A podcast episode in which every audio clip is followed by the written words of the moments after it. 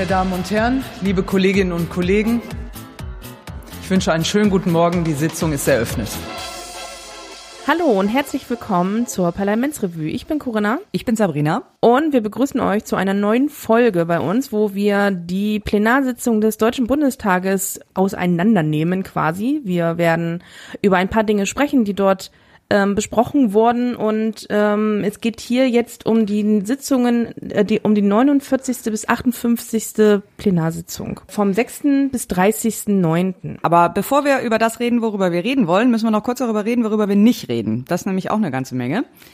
Die Nachrichten in den letzten Wochen waren ja voll von Entlastungspaketen, von irgendwelchen Gaspreisbremsen und hier und Strompreis da und hast du nicht gesehen. Ähm, sehr viel davon kommt heute überhaupt noch nicht vor, denn es ist noch gar nicht fertig. Äh, wir reden zum Beispiel nicht über die Energiepreispauschale für RentnerInnen und Studierende. Wir reden auch noch nicht über das Bürgergeld oder über die Erhöhung des Wohngelds oder über den Heizkostenzuschuss, der nochmal kommen soll. Wir reden auch noch nicht über das Jahressteuergesetz. Da kommen auch noch einige Entlastungen. Und wir reden auch nicht über die Gasumlage, denn die wurde Dienstag wieder gecancelt. Ja, also viel ist noch momentan einfach nur äh, ja Vorhaben, die so konkret vielleicht schon in den Ministerien irgendwie vielleicht tatsächlich schon zusammengepackt worden, aber wo noch nichts eingebracht wurde an Entwürfen oder ähnliches. Das, das kommt erst noch. Das steht noch auf den Tagesordnungen in der Zukunft sozusagen. Genau, also zu vielen gibt es schon Referentenentwürfe. Ähm, einige sind auch schon im Kabinett beschlossen worden, aber ähm, wie gesagt, in, in, jetzt im September im Bundestag behandelt und beschlossen wurde davon noch nichts und einiges wird auch noch diskutiert. Also jetzt, wie gesagt, das mit der Gaspreis- und Strompreisbremse, da wissen sie ja selber noch nicht so genau, wie sie das mhm. eigentlich machen wollen. Also das ist jedenfalls kein Thema für heute. Aber worüber reden wir denn stattdessen? Ja, wir reden unter anderem über das Thema Umsatzsteuer auf Gaslieferungen. Da fange ich nämlich jetzt erstmal mit an. Dann lass mich doch schnell noch eben die Tagesordnung einläuten. Ich rufe auf den Tagesordnungspunkt 16 sowie Zusatzpunkt 5, zweite und dritte Beratung des von der Bundesregierung eingebrachten Gesetzentwurfs zur Änderung von, von Verbrauchsteuergesetzen sowie zweite und dritte Beratung des von den Fraktionen SPD, Bündnis 90, die Grünen und FDP eingebrachten Gesetzentwurfs zur temporären Senkung des Umsatzsteuersatzes auf Gaslieferungen ja, also ähm, es wurde am 30.09. beschlossen, dass die Umsatzsteuer auf Gas und Fernwärme wohlgemerkt von 19 auf 7 Prozent gesenkt wird. Also sprich auf äh, Umsatzsteuer, äh, auf, auf Gas und Fernwärme äh, findet jetzt der ermäßigste Steuersatz Anwendung. Der reguläre ist 19, der ermäßigste, ermäßigte ist 7. Und zwar auf in Gänze, nicht nur auf die Gasumlage, also die es ja eh nicht mehr gibt, aber die hatten dann, äh, es wurde ja diskutiert, ob es einfach nur auf die Gasumlage weniger Umsatzsteuer geben soll oder ganz abgeschafft werden soll. Aber die haben sich dann im Prinzip darauf geeinigt, auf die gesamte Gaslieferung die Umsatzsteuer zu senken. Und eben Fernwerbe. Weil es wäre, glaube ich, auch nicht gegangen. Nee, das ist auch, ja, das, das ist, ist auch ne? viel schwieriger, das denn so, weil die, was, was, was, ja, musst du dann irgendwie so einen eigenen Tatbestand für Gasumlage schaffen und so. Das ist auch wieder so ein Bürokratiemonster. Ja, aber äh, genau, und das Ganze ist befristet ähm, äh, vom 1.10. bis 31.03.2024. Also kann man ja auch ungefähr schon mal absehen, wie lange die damit rechnen, dass das mit den Gaspreisen so mm, ist, ne? Mhm. So, und Wobei ich das noch optimistisch ja, finde. Ja, äh, ich denke mal, kann ja immer verlängert werden, ne? sagt ja keiner. Aber das ist jetzt erstmal so an äh, avisiert, der Zeitraum. Und das ist auch, ähm, das ist, das wäre auch der Zeitraum gewesen, deswegen dieser, äh, in der diese Gasbeschaffungsumlage erhoben sollen, hätte werden wollen würden. Ähm, und äh, deswegen dieser Zeitraum. Aber ja, der ist jetzt ja, ist jetzt ja nicht mehr wirklich gekoppelt, weil das Thema ist ja vom Tisch. Aber äh, die Umsatzsteuersenkung ist beschlossen. Aber auf Gas, äh, also nochmal auf Gas und, und Fernwärme. Fernwärme. Aber nicht auf Heiz, nicht auf Heizöl. Nein, Gas und Fernwärme. Ach. Ja. Okay. Auch nicht auf Strom oder so. Ja gut, Strom ist ja nicht so zum Heizen. Also es steht, es steht Gas und Fernwärme. Das ist für mich eindeutig. Da steht nichts von Heizöl. Ah, mhm. okay, interessant. Ist auf Heizöl möglicherweise Nein. schon sieben Prozent? Ich weiß es mm gar nicht. Nee, ne? Nein. Ja, vielleicht, äh, hm. okay. Ja. Ist, ich meine, es ist auch teurer geworden, Heizöl, aber wahrscheinlich nicht diese extreme krasse Erhöhung, dass die da diese Not gesehen haben. Oh, Freunde von mir waren schon, die waren schon betrübt, als die neulich halt Das ist, glaube ich, jeder, mussten. egal welche Energieart man bezieht, außer man ist irgendwie komplett Selbstversorger oder so. Aber ja, es ist, ich meine, Strom ist auch eine Frage, ne? Also Strom ist auch exorbitant in die Höhe gestiegen. Und das betrifft ja, ja, wieder jeden. Ne? Heizöl betrifft nicht jeden. Das betrifft, also Strom wäre meiner Meinung nach noch ein Punkt, wo man nachjustieren könnte. Das ist auch äh, angesprochen worden in der ähm, in der Debatte um dieses Gesetz herum.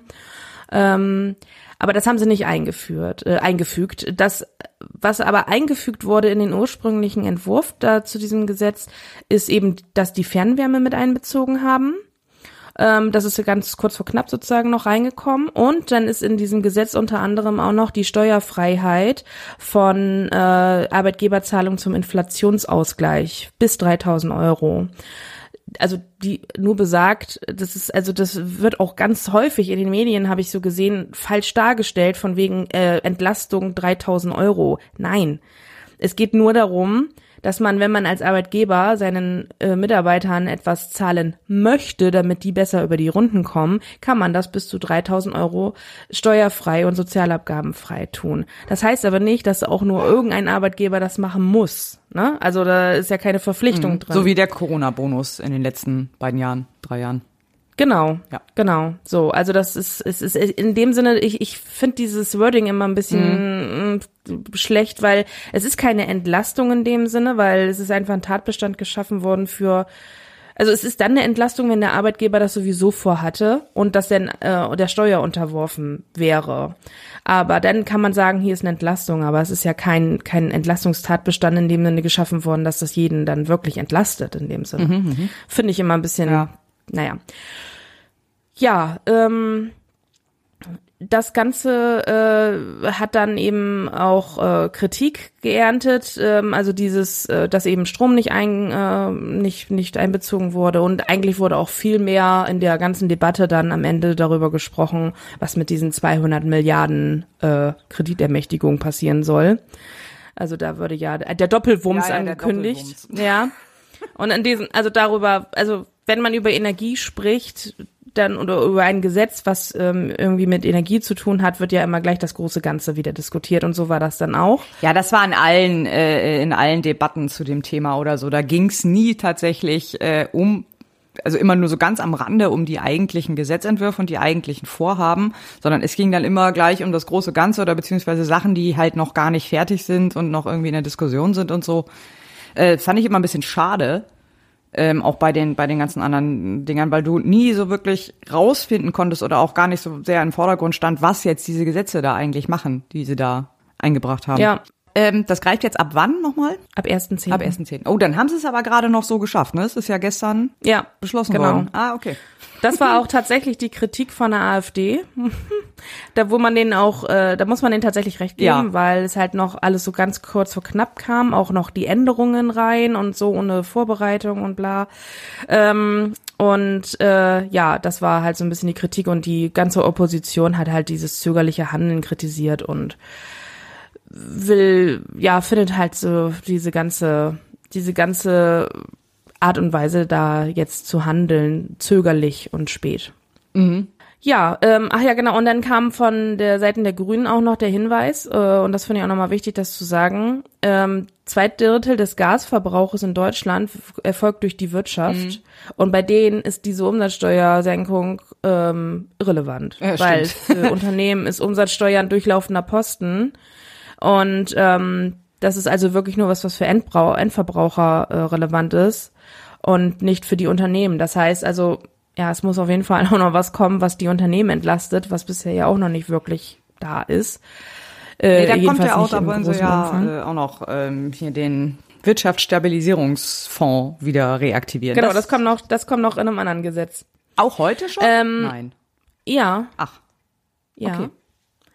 Aber äh, da komme ich gleich ja, zu. Okay. Ähm, aber die, aber diese 200 Milliarden, da soll ja, also da, wo, wo Herr Lindner mal von geredet hat, mhm. von diesem Abwehrschirm, äh, da soll anscheinend ja irgendwas noch drin sein. Also da ist ja noch gar nicht, steht noch gar nicht fest, was für konkrete Maßnahmen da tatsächlich. Ah, okay. Ja, ähm, Ja, aber das sind alles nur, das ist alles so in der Diskussion dann da gewesen, in der, in der Debatte rund um dieses Gesetz. Aber da, hier, das ist eigentlich relativ simpel, eben, wie gesagt, Umsatzsteuerabsenkung auf sieben Prozent auf Gas und Fernwärme und eben diese Steuerfreiheit für Arbeitgeber, äh, Inflationsausgleich, Sonderzahlungen bis 3000 Euro und mehr ist in dem Gesetz nicht drin. Okay. Ja, äh, das Ganze wird Mindereinnahmen von 11,2 Milliarden Euro bis zum Jahre 2024 haben oder doch bis zum Jahre. Okay. Ja. Ja, dann komme ich zum nächsten. Und zwar ähm, wurde am 22.09. beschlossen äh, das achte Gesetz zur Änderung von Verbrauchsteuergesetzen. Also immer so ein Verbrauchsteuergesetz ist ja mehrere, also sowas wie Tabaksteuer, Biersteuer und so ein Gedöns und das wird dann wahrscheinlich, wird dann immer in einem Gesetzesentwurf zusammen sozusagen geändert, wenn da irgendwas ist. Und ähm, das hat jetzt meiner Meinung nach nicht direkt mit äh, der Energiekrise zu tun, aber da gab es wohl so ein paar Anpassungen. Ähm, und zwar haben die einmal die Systemrichtlinie geändert, so dass jetzt die ähm, Abwicklung von Beförderung von verbrauchssteuerpflichtigen Waren im freien Verkehr über so ein EDV-gestütztes äh, Beförderungs- und Kontrollsystem ähm, gemacht werden können äh, oder müssen. Also das es wird jetzt alles digitaler. Ui. Äh, bislang ähm, wurden diese Begleitdokumente für diese Beförderung immer in Papierform äh, ausgefüllt. Also das haben sie jetzt geändert. Äh, dann äh, wurde die EU-Alkoholstrukturrichtlinie ähm, angepasst beziehungsweise umgesetzt äh, in nationales Recht. Und zwar ähm, machte das eben geringfügige Anpassungen im Biersteuergesetz erforderlich. So, das waren also die Sachen, die sozusagen von der EU vorgegeben waren, was umgesetzt werden musste in, in nationales Recht. Und äh, dann haben sie gleich gesagt, okay, dann machen wir noch ein paar andere Sachen rein. Und zwar wird äh, Bierwürze äh, in die Steuerfreiheit einbezogen bei der Biersteuer. Und auch die Wissenschaft und Forschung wird ähm, in das Biersteuergesetz äh, als Steuerfreiheitstatbestand mit reingenommen. Also sprich, wenn man irgendwie, keine Ahnung, pff, Bier erforscht oder so, ist auf dieses Bier dann keine Biersteuer. Ah, so, okay. ne? Ich kenne Leute, die erforschen Ja. fast jedes Wochenende Bier. Die machen da so Experimentellereien und so. Hm, hm, hm. Genau. Geschmack, Geschmacksforschung. Ja, ja, ja, genau. Ja, so im Vergleich international, so Marktforschung quasi so ein bisschen so. Was Ja. gibt's so in anderen Ländern für Biere und so, ja. Hm. Ja, dann wurde, ähm, also mal jetzt abgesehen von Bier, wurde auch noch äh, ein, äh, ein eine Änderung im Umsatzsteuergesetz vorgenommen. Das ist also alles in diesem Änderung, äh, in diesem Gesetz zur Änderung von Verbrauchssteuergesetzen mit rein drin gewesen. Und zwar haben die den 13b des Umsatzsteuergesetzes, das ist die Verlagerung der Steuerschuldnerschaft, ähm, ausgeweitet auf ähm, den Handel mit äh, Zertifikaten unter Unternehmen. Ähm, zu dem Thema Zertifikate und Zertifikatshandel und was das eigentlich ist, komme ich gleich nochmal. Das ist nämlich nochmal ein anderen, im anderen Gesetz auch was drin. Also CO2-Zertifikate meinst du? allgemein Zertifikate. Ach, allgemein Zertifikate. Also jetzt dieser 13b Umsatzsteuergesetz bezieht sich allgemein auf den nationalen Zertifikathandel für Brennstoff, äh, äh, Zert, äh, Brennstoffemissionszertifikatshandel. so. okay. Und da zählt die, ähm, ja, ich weiß gar nicht, das zählt, glaube ich, die CO2-Zertifikatshandel auch mit rein. Aber oder ich, nee, der steht, nee, das steht, glaube ich, nur Brennstoffemissionshandelsgesetz. Also nur die Brennstoffemissionszertifikatshandel zwischen Unternehmen. Und dann ist in diesem Gesetz nämlich auch drin, dass äh, das, äh, dieser Wirtschaftsstabilisierungsfonds befugt, äh, der KfW Darlehen zur Refinanzierung von Zuweisungs Zuweisungsgeschäften zu gewähren. Also das soll zur Abfederung ähm, der wirtschaftlichen Auswirkungen ähm, der des Ener äh, Energiekrise, der Energiekrise sozusagen dienen. Ich habe jetzt nicht ganz verstanden, was die mit Zuweisungsgeschäften meinen. Das konnte ich nicht so, das konnte ich auch irgendwie nicht so richtig googeln.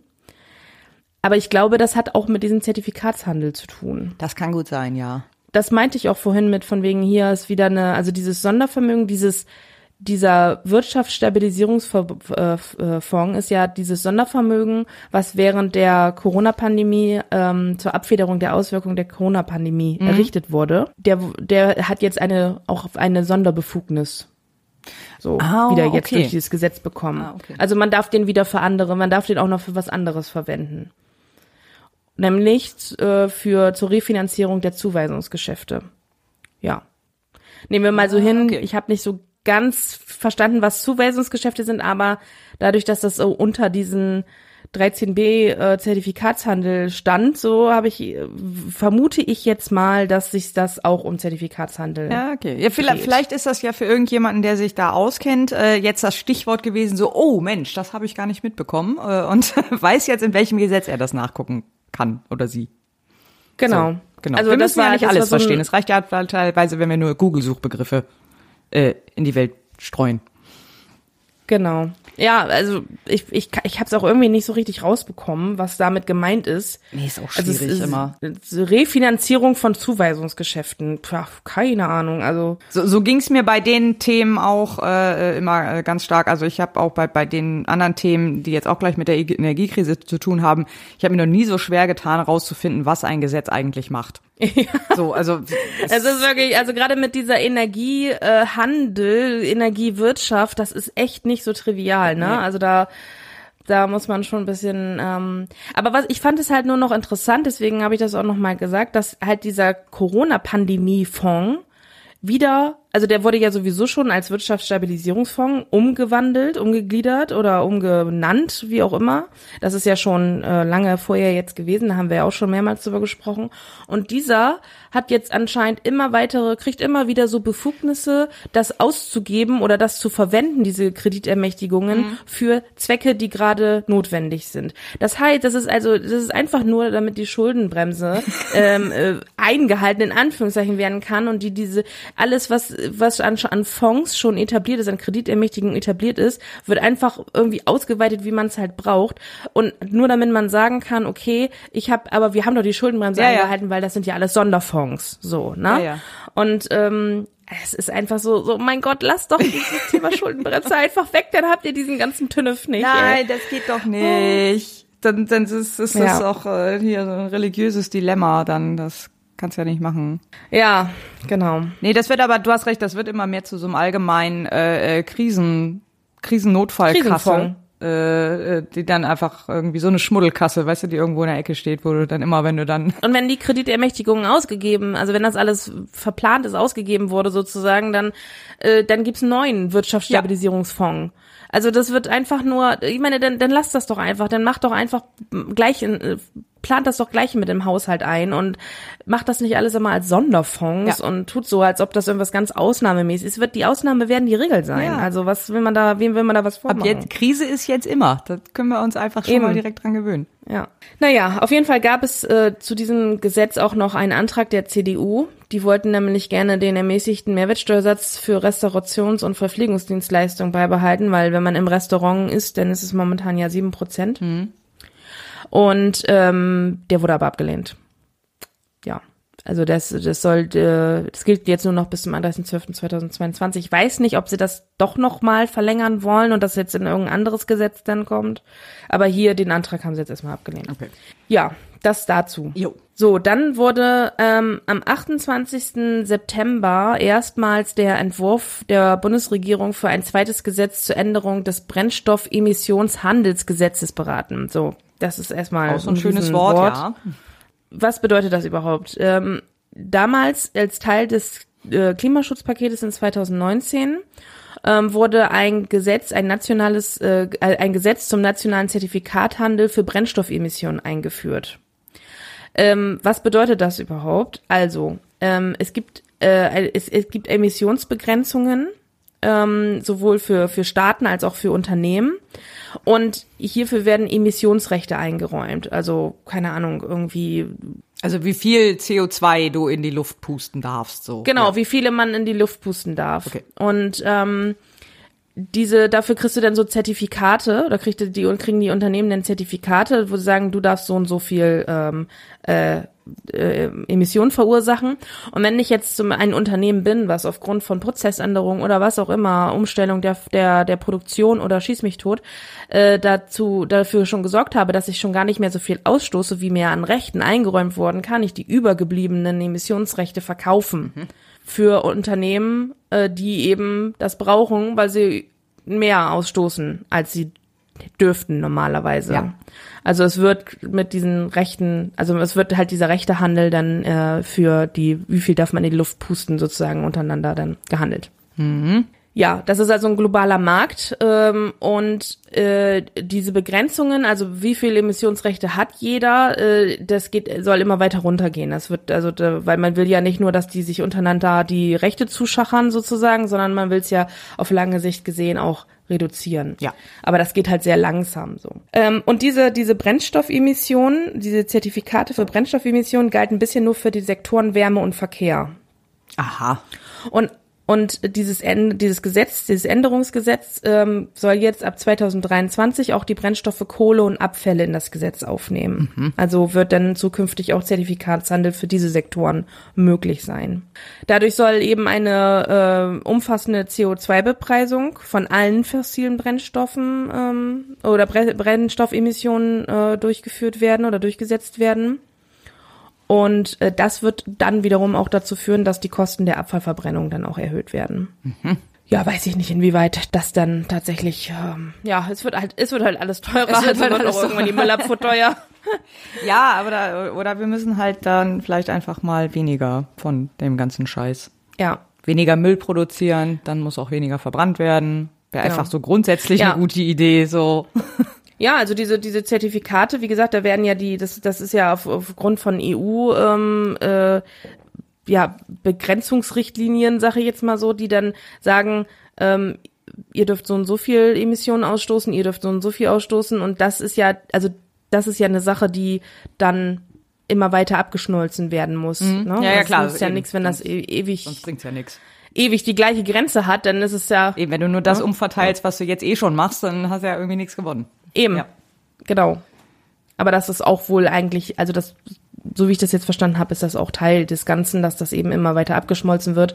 Also und das ist eben dieser Zertifikatshandel ähm, auch, de- den ich jetzt eben kurz und knapp versucht habe zu erklären. Und das ist dann wiederum auch das, was eben im Gesetz dann an, an Handel in den, in den 13b Umsatzsteuergesetz aufgenommen wurde. Ah, okay, ja, alles klar. Ne? Ähm, also das betrifft halt wirklich Unternehmen aus diesen Sektoren, die eben mit diesen Zertifikaten handeln. Also das ist jetzt so für den Normalverbraucher äh, äh, ist das nicht wirklich relevant, außer dass sich natürlich dadurch durch diese CO2-Bepreisung dann auch wieder Kosten in diesem Bereich anfallen, der Abfallverwertung in diesem Fall jetzt hier. Ab wann greift das dann? 23. Ach so, okay. Mhm. Ja, okay. Ja, ist ja Ja, ja, wollte ich, Ist ja, ist ja bald, ja, Entschuldigung, ja. Ich war im Kopf gerade schon so, ach, ist ja noch ein Jahr hin. Ach nee, doch nicht. Nee. Ja, Ja, okay. ähm, dann gab es auch noch ein weiteres Gesetz. Ähm, und zwar nennt sich das das CO2-Aufteilungsgesetz, also Kohlendioxidkostenaufteilungsgesetz. Das wurde am 23.09. in der ersten Lesung besprochen. Und zwar wurde zeitgleich mit diesem Brennstoffemissionshandelsgesetz damals in 2019 wurde, also nicht, nicht zeitgleich, aber in diesem Zusammenhang wurde dann auch ein nationales CO2-Emissionshandelssystem eingeführt. Nämlich auch, also für, auch eben für äh, diese äh, CO2-Zertifikate. Ähm, und das bedeutet nämlich, dass Unternehmen, äh, die Heizöl, Erdgas, Benzin oder Diesel in den Verkehr bringen, ähm, die bezahlen seit dem 1. Januar 2021 einen Kohlendioxidpreis. So, und dieser Kohlendioxidpreis, der schlägt sich natürlich dann nieder in diese ganzen Energien, die ich gerade aufgelistet habe. Und bisher war es eben so, ähm, dass Vermieter nach äh, diese, wenn die eben diese ganzen Heizkosten umlegen, auch die ganze Kohlendioxidkostenumlage vollumfänglich auf die Mieter umlegen können. Also das im Prinzip zahlt der Mieter diese CO2-Bepreisung. Ja. Zukünftig soll das aufgeteilt werden.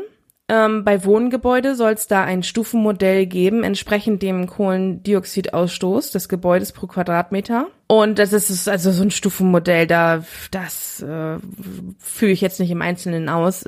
Aber äh, so, also es soll auf jeden Fall dann sowohl der Vermieter als auch der Mieter in Zukunft beteiligt werden. Und nicht nur der Mieter. Ähm, und bei Nichtwohngebäuden soll zunächst eine heftige Teilung der Kohlendioxidkosten eingeführt werden, weil da eben ja eine andere Regelung herrschen soll. Ähm, also bei allen gewerblichen äh, zum Beispiel.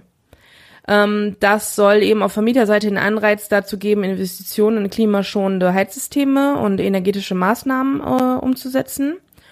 Und ähm, ja, auf der Mieterseite soll es einen Anreiz für energieeffizientes Verhalten äh, geben, als ob es den nicht eh ja, schon wollte ich gerade sagen, als wenn es den nicht eh gäbe. Und also da muss man auch mal sagen, äh, die Luft ist halt auch dünn da, ne? Also es ist ja, also Mhm. ich glaube, es ist jetzt nicht unbedingt gängig, dass äh, Menschen ihre Wohnung auf 25 Grad heizen regelmäßig. Also ich Ja. glaube, das ist eher nicht die Regel.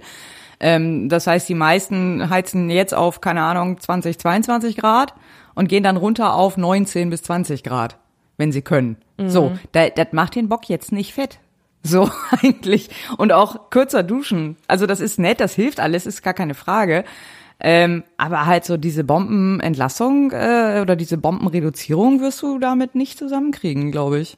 Nein, das auf keinen Fall. Zumal es ja auch immer so, also bisher war es so, ähm, dass, also es sind wohl schätzungsweise eine Milliarde Euro für diese Kohlenstoffdioxidkosten, äh, Kohlendioxid so.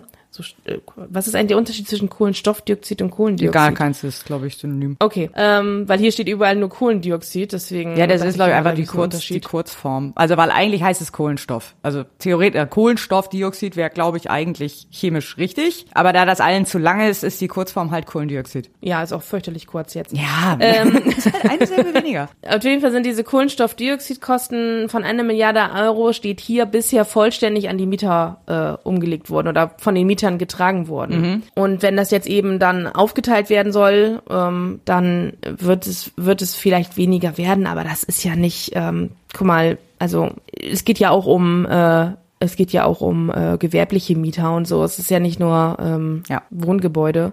Also was, was kann da tatsächlich für eine große Entlastung von sein? Und ich fand diesen Satz auch auf Seite der Mieterin soll ein äh, Anreiz für energieeffizienten Verhalten gesetzt werden. Ja, also äh, wenn der nicht, der ist ja sowieso schon gegeben, dadurch, dass es bisher komplett auf die Mieter umgelegt wurde. Ja, die also, zahlen ja hä? weniger. Also dann ist ja Eben, genau. Vielleicht meinen die damit auch die CO2-Bepreisung insgesamt. Ja, wahrscheinlich. Oder so. Ja, ja, das denke ich schon. Aber als ob es, also wie gesagt, wenn es jetzt nicht mehr, also die Anreize äh, zu energieeffizienten Verhalten, die sind ja mehr als genug da, Eben. wie du schon sagtest. Also ja, also das sind diese ganzen Gesetze, die jetzt geändert wurden, die jetzt nicht, ich weiß nicht, ob die jetzt unbedingt, also bei den Verbrauchsteuergesetzen wurden auch, wie gesagt, EU-Richtlinien einfach in nationales Recht umgesetzt. Das hatte also jetzt meiner Meinung nach nichts wirklich mit Entlastung zu tun. Nee, die waren auch schon ewig, also dieses Verbrauchsteuergesetzänderung, äh, die, die dümpelte auch schon ewig da im, äh, als Referentenentwurf rum oder so. Ich glaube, die ist schon äh, letztes Jahr im Oktober oder so in, als Referentenentwurf veröffentlicht. Naja, nee, nicht ganz, aber auf jeden Fall äh, schon vor einigen Monaten veröffentlicht worden, schon lange bevor das alles so äh, eskaliert ist. Ähm, das wäre sowieso gekommen, nur dass sie halt jetzt diese Zusätze noch reingebaut haben. Das war halt äh, jetzt im Sinne, im genau. Zuge der, der Energiekrise. Ja, also dass sie jetzt äh, das CO2-Aufteilungsgesetz, ja, mag wahrscheinlich eine, ähm, eine, eine Entlastung äh, sein, die dann eben, also jetzt sozusagen initiiert wurde, die jetzt irgendwie sonst nicht auf dem Tagesplan gestanden hätte, aber ähm, Brennstoffemissionshandelsgesetz auf Kohle und Abfälle, ja, weiß ich nicht, war wahrscheinlich einfach auch eine, eine Anpassung, die es eh hätte geben müssen. Ja, Also. oder halt eben so äh, ne, den, die, die Marktregulierung. Äh, so, also nicht als Entlastung, sondern als äh, wir wollen den Markt umbauen. Ja, also das alles, das ist alles so ein bisschen äh, Ina aus den aus dem Bereich Energiewirtschaft und ähm, was da alles so zugezählt ist, ist äh, eine ziemlich harte Materie, sag ich mal so. Das ist nicht so einfach da durchzusteigen. Genau. Also ich musste auch erstmal gucken und mich da informieren, wie das überhaupt mit diesem Emissionshandel ähm, funktioniert und ähm, ja, fand das eigentlich ehrlich gesagt relativ erschreckend, weil das finde ich irgendwie eigentlich nicht so cool, dass sie einfach so gesagt wird, ja, äh, ich da, ich, ich verbrauche weniger dafür, dass du wieder mehr verbrauchen. Es ist ja irgendwie meiner Meinung nach nicht zielführend, ne? Nee, erstmal nee, also erstmal nicht. Äh, erstmal tatsächlich nimmst du ja den Status quo, ich glaube, so ähnlich ist es auch gelaufen. Äh, du nimmst den Status quo Ja. und, und, und teilst den in Zertifikate auf und die verteilst du dann. Und dann erstmal reduzierst du damit gar nichts. Also ich glaube, die, die Steuerungswirkung ergibt sich dann erst, wenn du irgendwie dann sagst, äh, äh, okay, ab jetzt gibt es insgesamt weniger Zertifikate. So, dafür musst du aber, also das dauert halt ewig und ich glaube, dieser Prozess ist ja auch äh, noch lange nicht fortgeschritten. Also ich meine, wenn jetzt irgendwie bestimmte Sachen noch gar nicht drin sind äh, und jetzt erst mit reingenommen wurden oder so, dann äh, sind wir ja da noch lange nicht an dem Punkt, äh, dass man da wirklich eine, eine Reduktion äh, äh, drüber umsetzen könnte. Ja, ich denke mal, für manche Unternehmen ist das einfach auch ein lukratives Geschäft. Ja, ne? sicher, Wenn natürlich, die dann da mit ihren Zertifikaten handeln können. Ja, ja, klar. Ja, dann äh, gebe ich das Wort an, ich glaube, die Präsidentin oder den Präsidenten. Ich weiß es manchmal nicht. Ich rufe jetzt auf den Tagesordnungspunkt 14. Erste Beratung des von den Fraktionen SPD, Bündnis 90, Die Grünen und FDP eingebrachten Gesetzentwurfs zur Änderung des Energiesicherungsgesetzes und anderer energiewirtschaftlicher Vorschriften. Ja, wir bleiben noch mal bei der Energiekrise und äh, schauen noch mal so ein bisschen auf ein paar andere Gesetze, die sich auch mit der Marktgestaltung auseinandersetzen, sage ich mal ganz vorsichtig, oder oder generell mit der Gestaltung des Ach, ich bleib bei Marktgestaltung, keine Ahnung. Ich, wie gesagt, ich habe mich sehr, sehr schwer getan, mit diesen ganzen Gesetzentwürfen äh, da durchzusteigen, so was die genau machen, was sie verursachen oder, oder was die bewirken sollen, was sie tatsächlich bewirken und wozu das alles überhaupt. Das war wirklich ähm, sehr schwierig auseinanderzuhalten. Ich versuche es aber mal auseinanderzuklamüsern. Ja, also.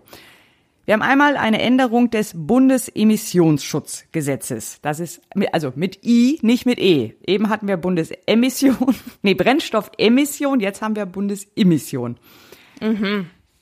Ähm, Ach, also, das wäre mir jetzt auch nicht aufgefallen. Danke, dass du das nochmal sagst. Hätte ich jetzt auch wahrscheinlich in eine, in eine Tüte geworfen. Nee, nee, das ist was völlig anderes. Da geht es nämlich um so Sachen wie äh, Lärmschutz, äh, Schutz vor oh, Luftverschmutzung, ähm, ne, solche Dinge. Das ist alles in, in diesem äh, Bundesemissionsschutzgesetz geregelt, eben so Grenzwerte, wie, wie laut irgendwas sein darf, wie viel Abgase irgendwas produzieren darf und so weiter und so fort. Das ist alles da drin geregelt. Und da wurden jetzt auch einige Änderungen ähm, umgesetzt. Und zwar einige Änderungen oder Ausnahmeregelungen, wenn eine unvorhersehbare, außergewöhnliche und volatile am Gasmarkt entstanden ist oder eine außergewöhnliche Gasmangellage.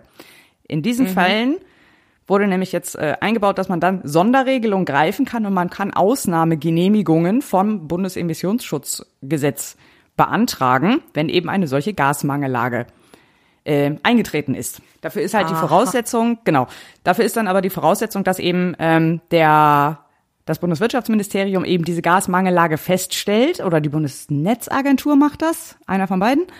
Ähm, ne, da gibt's ja dieses Drei-Stufen-System. Jetzt, glaube ich, sind wir in der Alarmstufe oder sowas. Und es gibt dann aber nochmal die Notfallstufe.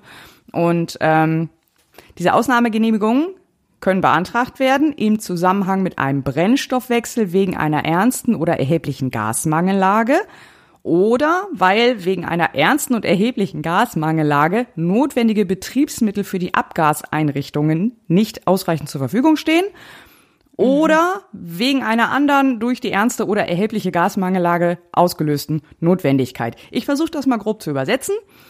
Ausnahmegenehmigungen können beantragt werden, wenn kein Gas mehr da ist, andere Sachen, die mit Gas hergestellt werden, nicht mehr da sind oder drittens sonstiges.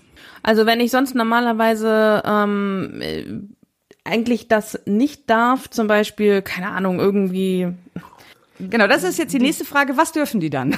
Ja, Oder genau, wer, also wer, wer darf dann, wer darf dann was?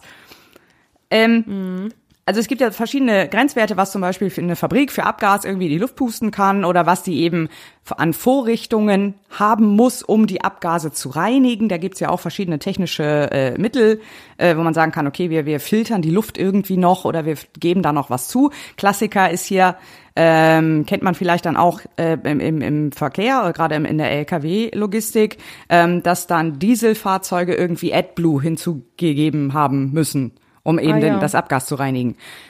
So, so sowas ähnliches gibt es zum Beispiel auch bei Steinkohle- und Braunkohlekraftwerken, weil die müssen auch äh, ihren Abgasen irgendwie äh, auch im Prinzip so eine Art AdBlue hinzugeben. Chemisch ist das, glaube ich, das gleiche, ist aber ein anderer Markenname dann. Aber da geht es auch darum, dass eben mit äh, Hilfe von Harnstoff und Ammoniak eben diese Abgase gereinigt werden müssen, bevor sie die halt in die Umwelt entlassen dürfen. Ist halt laut Bundesemissionsschutzgesetz vorgeschrieben. Mit AdBlue ist aber jetzt genau das Problem, ähm, dass du wahnsinnig viel Gas brauchst, um das herzustellen. Also genau genommen, um Ammoniak und äh, Harnstoff herzustellen, brauchst du wahnsinnig viel Gas für. Ähm, deswegen hatten jetzt auch einige Hersteller, es gibt sowieso nicht so viele Hersteller, aber der größte Hersteller, irgendwie SKW Prisewitz oder so heißen die, glaube ich, ähm, die hatten zwischenzeitlich ihre, ihre Produktion davon auch schon eingestellt. Und das war, da war Mhm. gerade gleich sofort große Panik, so, oh mein Gott, das AdBlue geht alle. Und äh, wir können alle nicht mehr LKW fahren und wir können alle unsere Fabriken nicht mehr betreiben. Und deswegen gibt's jetzt diese Regelung, dass sie nämlich eben im Fall einer solchen Mangellage, das ist nämlich dann diese Betriebsmittel, die dann fehlen, ähm, dann können sie eben eine Ausnahmegenehmigung ähm, beantragen, dass sie die Anlage trotzdem weiter betreiben können, dann halt ohne Abgasreinigung oder mit verminderter Abgasreinigung. Alles klar. So, genau. Ähm, da geht's dann, also da geht's einmal, wie gesagt, um, um, um ähm, Steinkohle, Braunkohlekraftwerke, da geht's aber auch um Müllverbrennungsanlagen, da geht's um äh, alles, was ähm, ne, Fernwärmekraftwerke und, und solche Dinge. Also, oder eben einfach so generell Fabriken, die halt viel Abgas in die Luft ähm, entlassen. So, ob das ja auch für LKWs gilt, also für, für die ganze Logistikbranche, das konnte ich nicht rausfinden. Also ob die dann auch sozusagen, wenn tatsächlich das AdBlue alle ist, äh, äh, dann äh, da eine Ausnahmegenehmigung machen, dass die LKWs sozusagen auch ohne AdBlue fahren dürfen. Das weiß ich nicht. Kann ich nicht mit Sicherheit sagen. Ich weiß auf jeden Fall aber, dass es dann für ähm, Kraftwerke und Fabriken gilt. So, das ist so eine Änderung da drin. Dann gibt's auch noch eine. Ja, ich glaube, bei LKW ist ja auch das Problem, also jedenfalls ähm, meine ich, äh, das kann auch sein, dass ich mit, da falsch informiert bin, aber dass die auch ohne AdBlue gar nicht fahren können, dürfen. Also Doch. im Sinne von im Sinne von Motorprobleme. Äh, oder Abgasprobleme dann oder so. Nee, glaube ich nicht. Also weil wenn Also, es wenn, mag wenn, sein, dass das dauerhaft dann ein Problem gibt, aber also aber so gut käme ich wenn das Dieselauto nämlich keinen AdBlue mehr hat, dann gibt es auch eine Warnung. Ja, das heißt ja nichts. Na Ja. also ich nehme die Warnung eigentlich schon immer recht ernst. so. Ich, aber ich, also ich weiß ich nicht, auch keine Ahnung, da kenne ich mich halt null mit aus, das weiß ich nicht. Ich weiß halt nur, dass es Ahnung. halt gesetzlich äh, äh, vorgeschrieben ist und ähm, Mhm. du müsstest es nicht gesetzlich vorschreiben, wenn es technisch notwendig wäre, oder? Ähm, ja, auch richtig. Wir wissen es nicht. Also wir, Wir wissen's keine. Ahnung. Ist keine reine Ahnung. Spekulation Ist reine genau, reine Spekulation.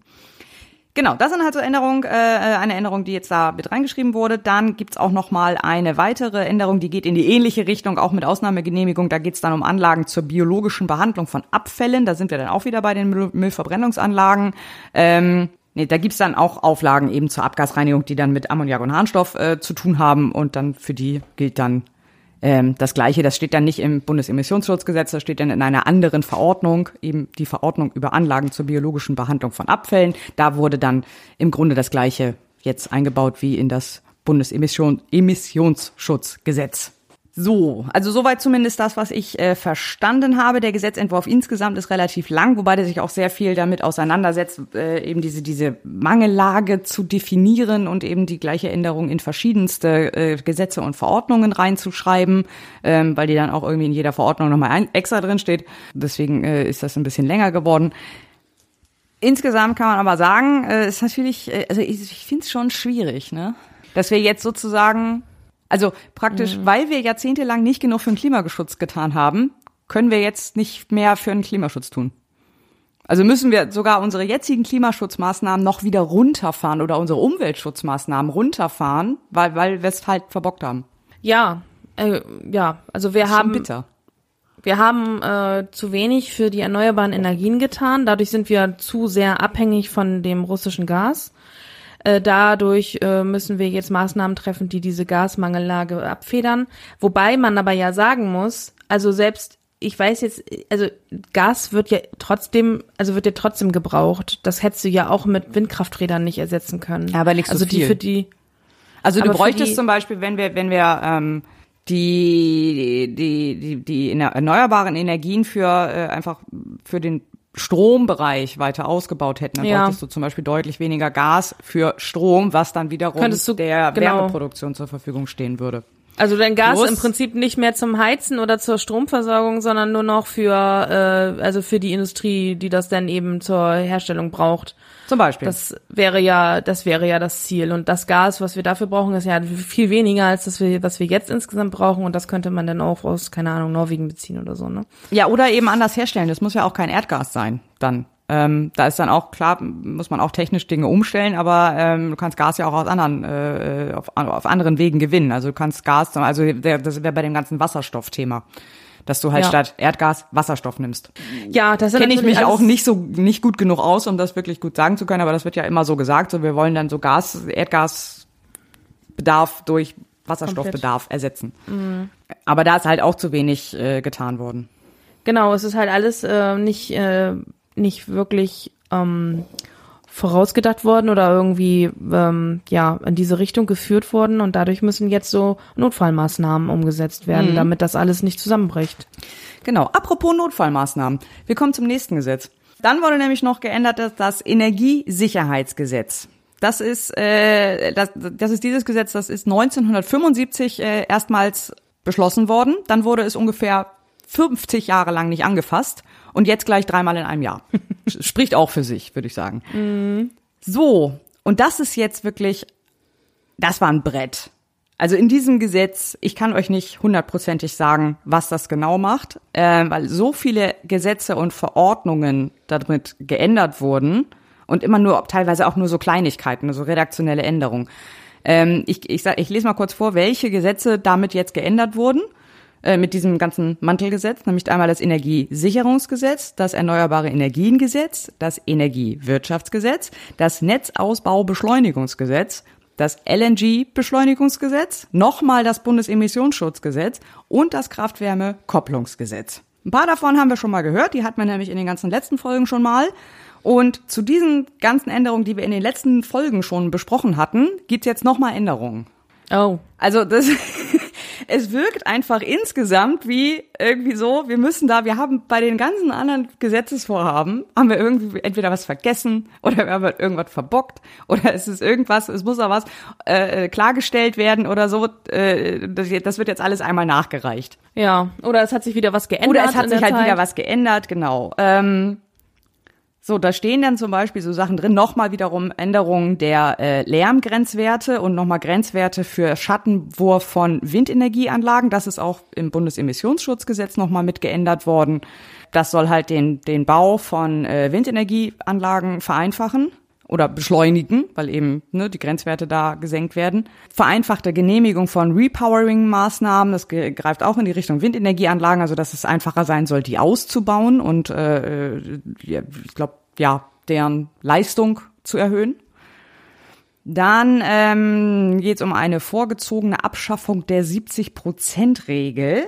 Bei der 70-Prozent-Regel geht es darum, dass äh, wenn du eine äh, Photovoltaikanlage auf dem Dach zum Beispiel hast, dass du nur 70 Prozent davon oder von der Leistung ins öffentliche Netz einspeisen darfst.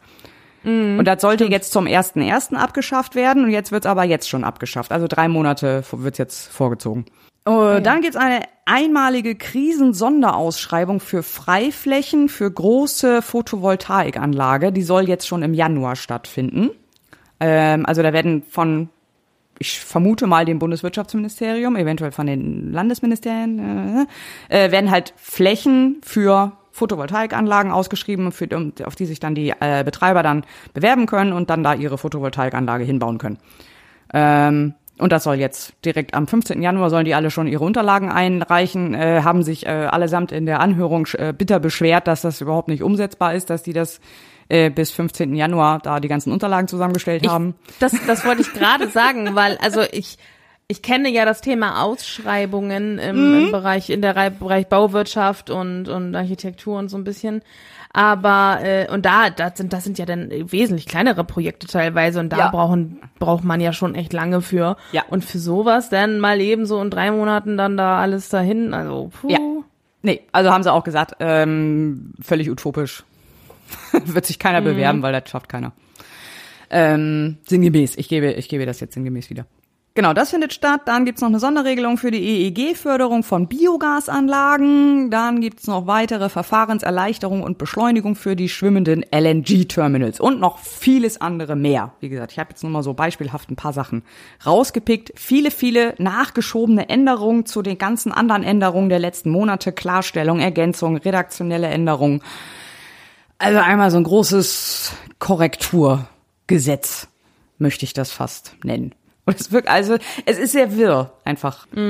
sehr, sehr unübersichtlich und äh, schwer, da durchzusteigen. Ja, oder einfach so ganz viel, wo Handlungsbedarf ist und dann versucht das irgendwie alles in eins zu kriegen, damit das auch schnell dann umgesetzt werden kann. Ja. Weil es geht ja hier auch um Zeit, ne? Das ist ja immer das große Problem, weil Ja, das stimmt natürlich. gerade so mit dieser Ende Abschaffung der 70-Prozent-Regel, die soll ja mit Sicherheit dafür dazu dienen, dass eben die Haushalte ihren Strom komplett nutzen können und den nicht teuer wieder einkaufen müssen, weil, weil alles, was du ähm, äh, ähm, einspeist oder ach nee, 70 Prozent dürfen die. Die, die, drei, die anderen 30, die dürfen sie ja in-house verbrauchen. Das ändert ja nichts. Ach so, genau. Aber jetzt ist es so, dass man äh, 100 Prozent auch in-house verbrauchen darf. Habe ich das jetzt richtig verstanden? Ja, der darf, dürfen tust du das immer. Du darfst in- ins öffentliche Netz durftest du nur 70 Prozent einspeisen. Du darfst so, jetzt auch okay. 100 Prozent einspeisen, was ja aber auch keiner macht. Also du verbrauchst ja eh selber ah, was. Alles klar. Okay. Also ähm, Gut, dann habe ich das habe ich also, mir äh, jetzt falsch genau. rum äh, gedacht, Nee, nee, aber genau, dann, andere Richtung. dann hat das hätte ich nämlich gedacht, okay, dafür, das ist ja eben dafür, dass die dass die Leute ihren eigenen Strom verbrauchen dürfen, aber du hast recht, das ist ja dann äh, für die Einspeisung äh, ja, ja, damit eben so viel wie möglich ins Netz kommt, ne? Ja, genau. Genau, dann äh, ging es ja auch noch, zumindest in der Debatte, nochmal um diese besagte Gasumlage. Das wäre dann die Gaspreisanpassungsverordnung gewesen. Die stand auch bis zum Schluss halt noch mit auf der Tagesordnung, äh, zumindest als Bericht an den, an den Bundestag. Die Verordnung selber wird halt vom Ministerium dann beschlossen. Da braucht der Bundestag nicht zustimmen. Aber der, ähm, das Bundeswirtschaftsministerium ähm, sollte in diesem Fall dann eben für die Gasumlage und so äh, dann ein, ein, dem, dem Bundestag berichten. Deswegen gab es da eben eine Debatte dazu. Jetzt ist aber den Tag vor dieser Debatte ist dann ja im Kabinett beschlossen worden, dass die Gasumlage wieder gekippt wird. Insofern hat sich dann die ganze Debatte eigentlich auch erledigt.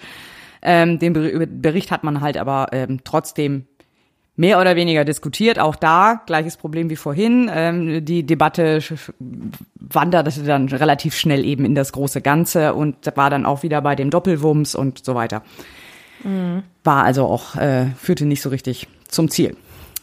Und zu guter Letzt gab es dann noch zwei Gesetzentwürfe, einmal von der Union und von der AfD, nämlich äh, die beide gefordert haben, die Laufzeit der Atomkraftwerke zu verlängern, eben um dann äh, eben im Punkto Strom ein anderes Medium der Grundlast zu haben, eben da auf Gas komplett verzichten zu können ähm, und das dann stattdessen mit Atomkraft abzubilden. Ähm, die Union hat dann eine Laufzeitverlängerung gefordert bis 31.12.24, also um zwei Jahre. Die AfD forderte den kompletten Ausstieg aus dem Ausstieg und äh, wollte den Betreibern von Atomkraftwerken eine Laufzeitzusage von mindestens 20 Jahren machen. Ja, natürlich. Äh, ja, genau. ähm, ich meine, die beiden sind auch abgelehnt worden. Also entweder sind sie jetzt schon abgelehnt worden oder sie sind erstmal im Ausschuss und werden danach abgelehnt. Sie werden auf jeden Fall abgelehnt. So ganz raus ist es ja noch nicht, ob wir nicht doch tatsächlich die Atomkraftwerke noch ein bisschen weiter laufen lassen. Oder in welcher, welcher Form, ob die dann irgendwie in so einen Standby-Modus gehen, was auch nicht so richtig gut funktioniert, äh, oder ob die tatsächlich dann einfach noch ein halbes Jahr weiterlaufen oder so. Ich glaube, auch die Debatte ist noch nicht ganz abgeschlossen. Den kompletten Ausstieg aus dem Ausstieg ist aber indiskutabel, das, das wird nicht Ja. passieren. Wäre ja auch nicht sinnvoll. Also ähm, um für den Betrieb von Atomkraftwerken brauchst du halt auch Verbrauchsmaterialien. Du brauchst halt Brennstoffe, für die brauchst du Uran. Das bauen wir auch nicht selber ab in Deutschland. Gibt's keine ausreichenden Uranvorkommen. Also, ne, um Ja. uns, äh, um uns dann vom russischen Gas ab, äh, weniger äh, abhängig zu machen, machen wir uns dann vom russischen Uran abhängig. Das ist irgendwie, irgendwie nicht zielführend. Ja, und ich denke mir auch immer so, das ist, es hatte ja auch einen Grund, warum wir ausgestiegen sind. Davon ähm, mal ganz ab. Und dieser Grund ist ja nicht weg, nur weil wir jetzt eine äh, Energiemangellage haben. Ja. Also ich kann die Argumentation verstehen, dass man sagt, um diese Krise jetzt zu überwältigen, äh, zu bewältigen, lässt man die noch ein bisschen länger am Netz als vorgesehen. Aber das ist für mich maximal eine wirklich eine temporäre äh, Lösung, um äh, diese ganz diese große Notsituation sozusagen zu überbrücken. Ja. Aber alles, was darüber hinausgeht, ist in meinen Augen auch nicht nicht sinnvoll. Also Nee, genau. würde ich Also so- unterstützen. Bis Mai oder so würde ich mir gefallen lassen, wenn das technisch sinnvoll ist, weil jetzt laufen sie halt eh noch, die drei oder so, die zwei, die jetzt noch laufen. Ähm, und man jetzt sagt, okay, Brennstoff reicht noch, die Leute sind auch noch da, die sind, haben nicht sich alle eh schon längst einen anderen Job gesucht. Ähm, es ist technisch organisatorisch machbar. Würde ich sagen, ja, bis Mai ist vielleicht tatsächlich keine schlechte Idee. Also reden wir von fünf Monaten. So, aber äh, dann ist auch gut. Also ich meine, dann bis bis nächst, bis zum nächsten Winter sollten wir es dann tatsächlich geschafft haben, ähm, die, den Gasbedarf so weit runterzukriegen, dass wir dann auch ohne auskommen. Mhm. Insofern, weil das ist ja auch, ne, jetzt, jetzt ist halt der Ausstieg auch so lange beschlossen gewesen oder so. Es ist ja, es gibt ja auch keine Leute, da sind wir wieder bei Fachkräftemangel. Es gibt ja keine Atomtechniker mehr in Deutschland. Das hat doch keiner gelernt. Warum auch? Ja, ich meine, es hat zehn Jahre lang darauf vorbereitet, dass wir aussteigen. Ja.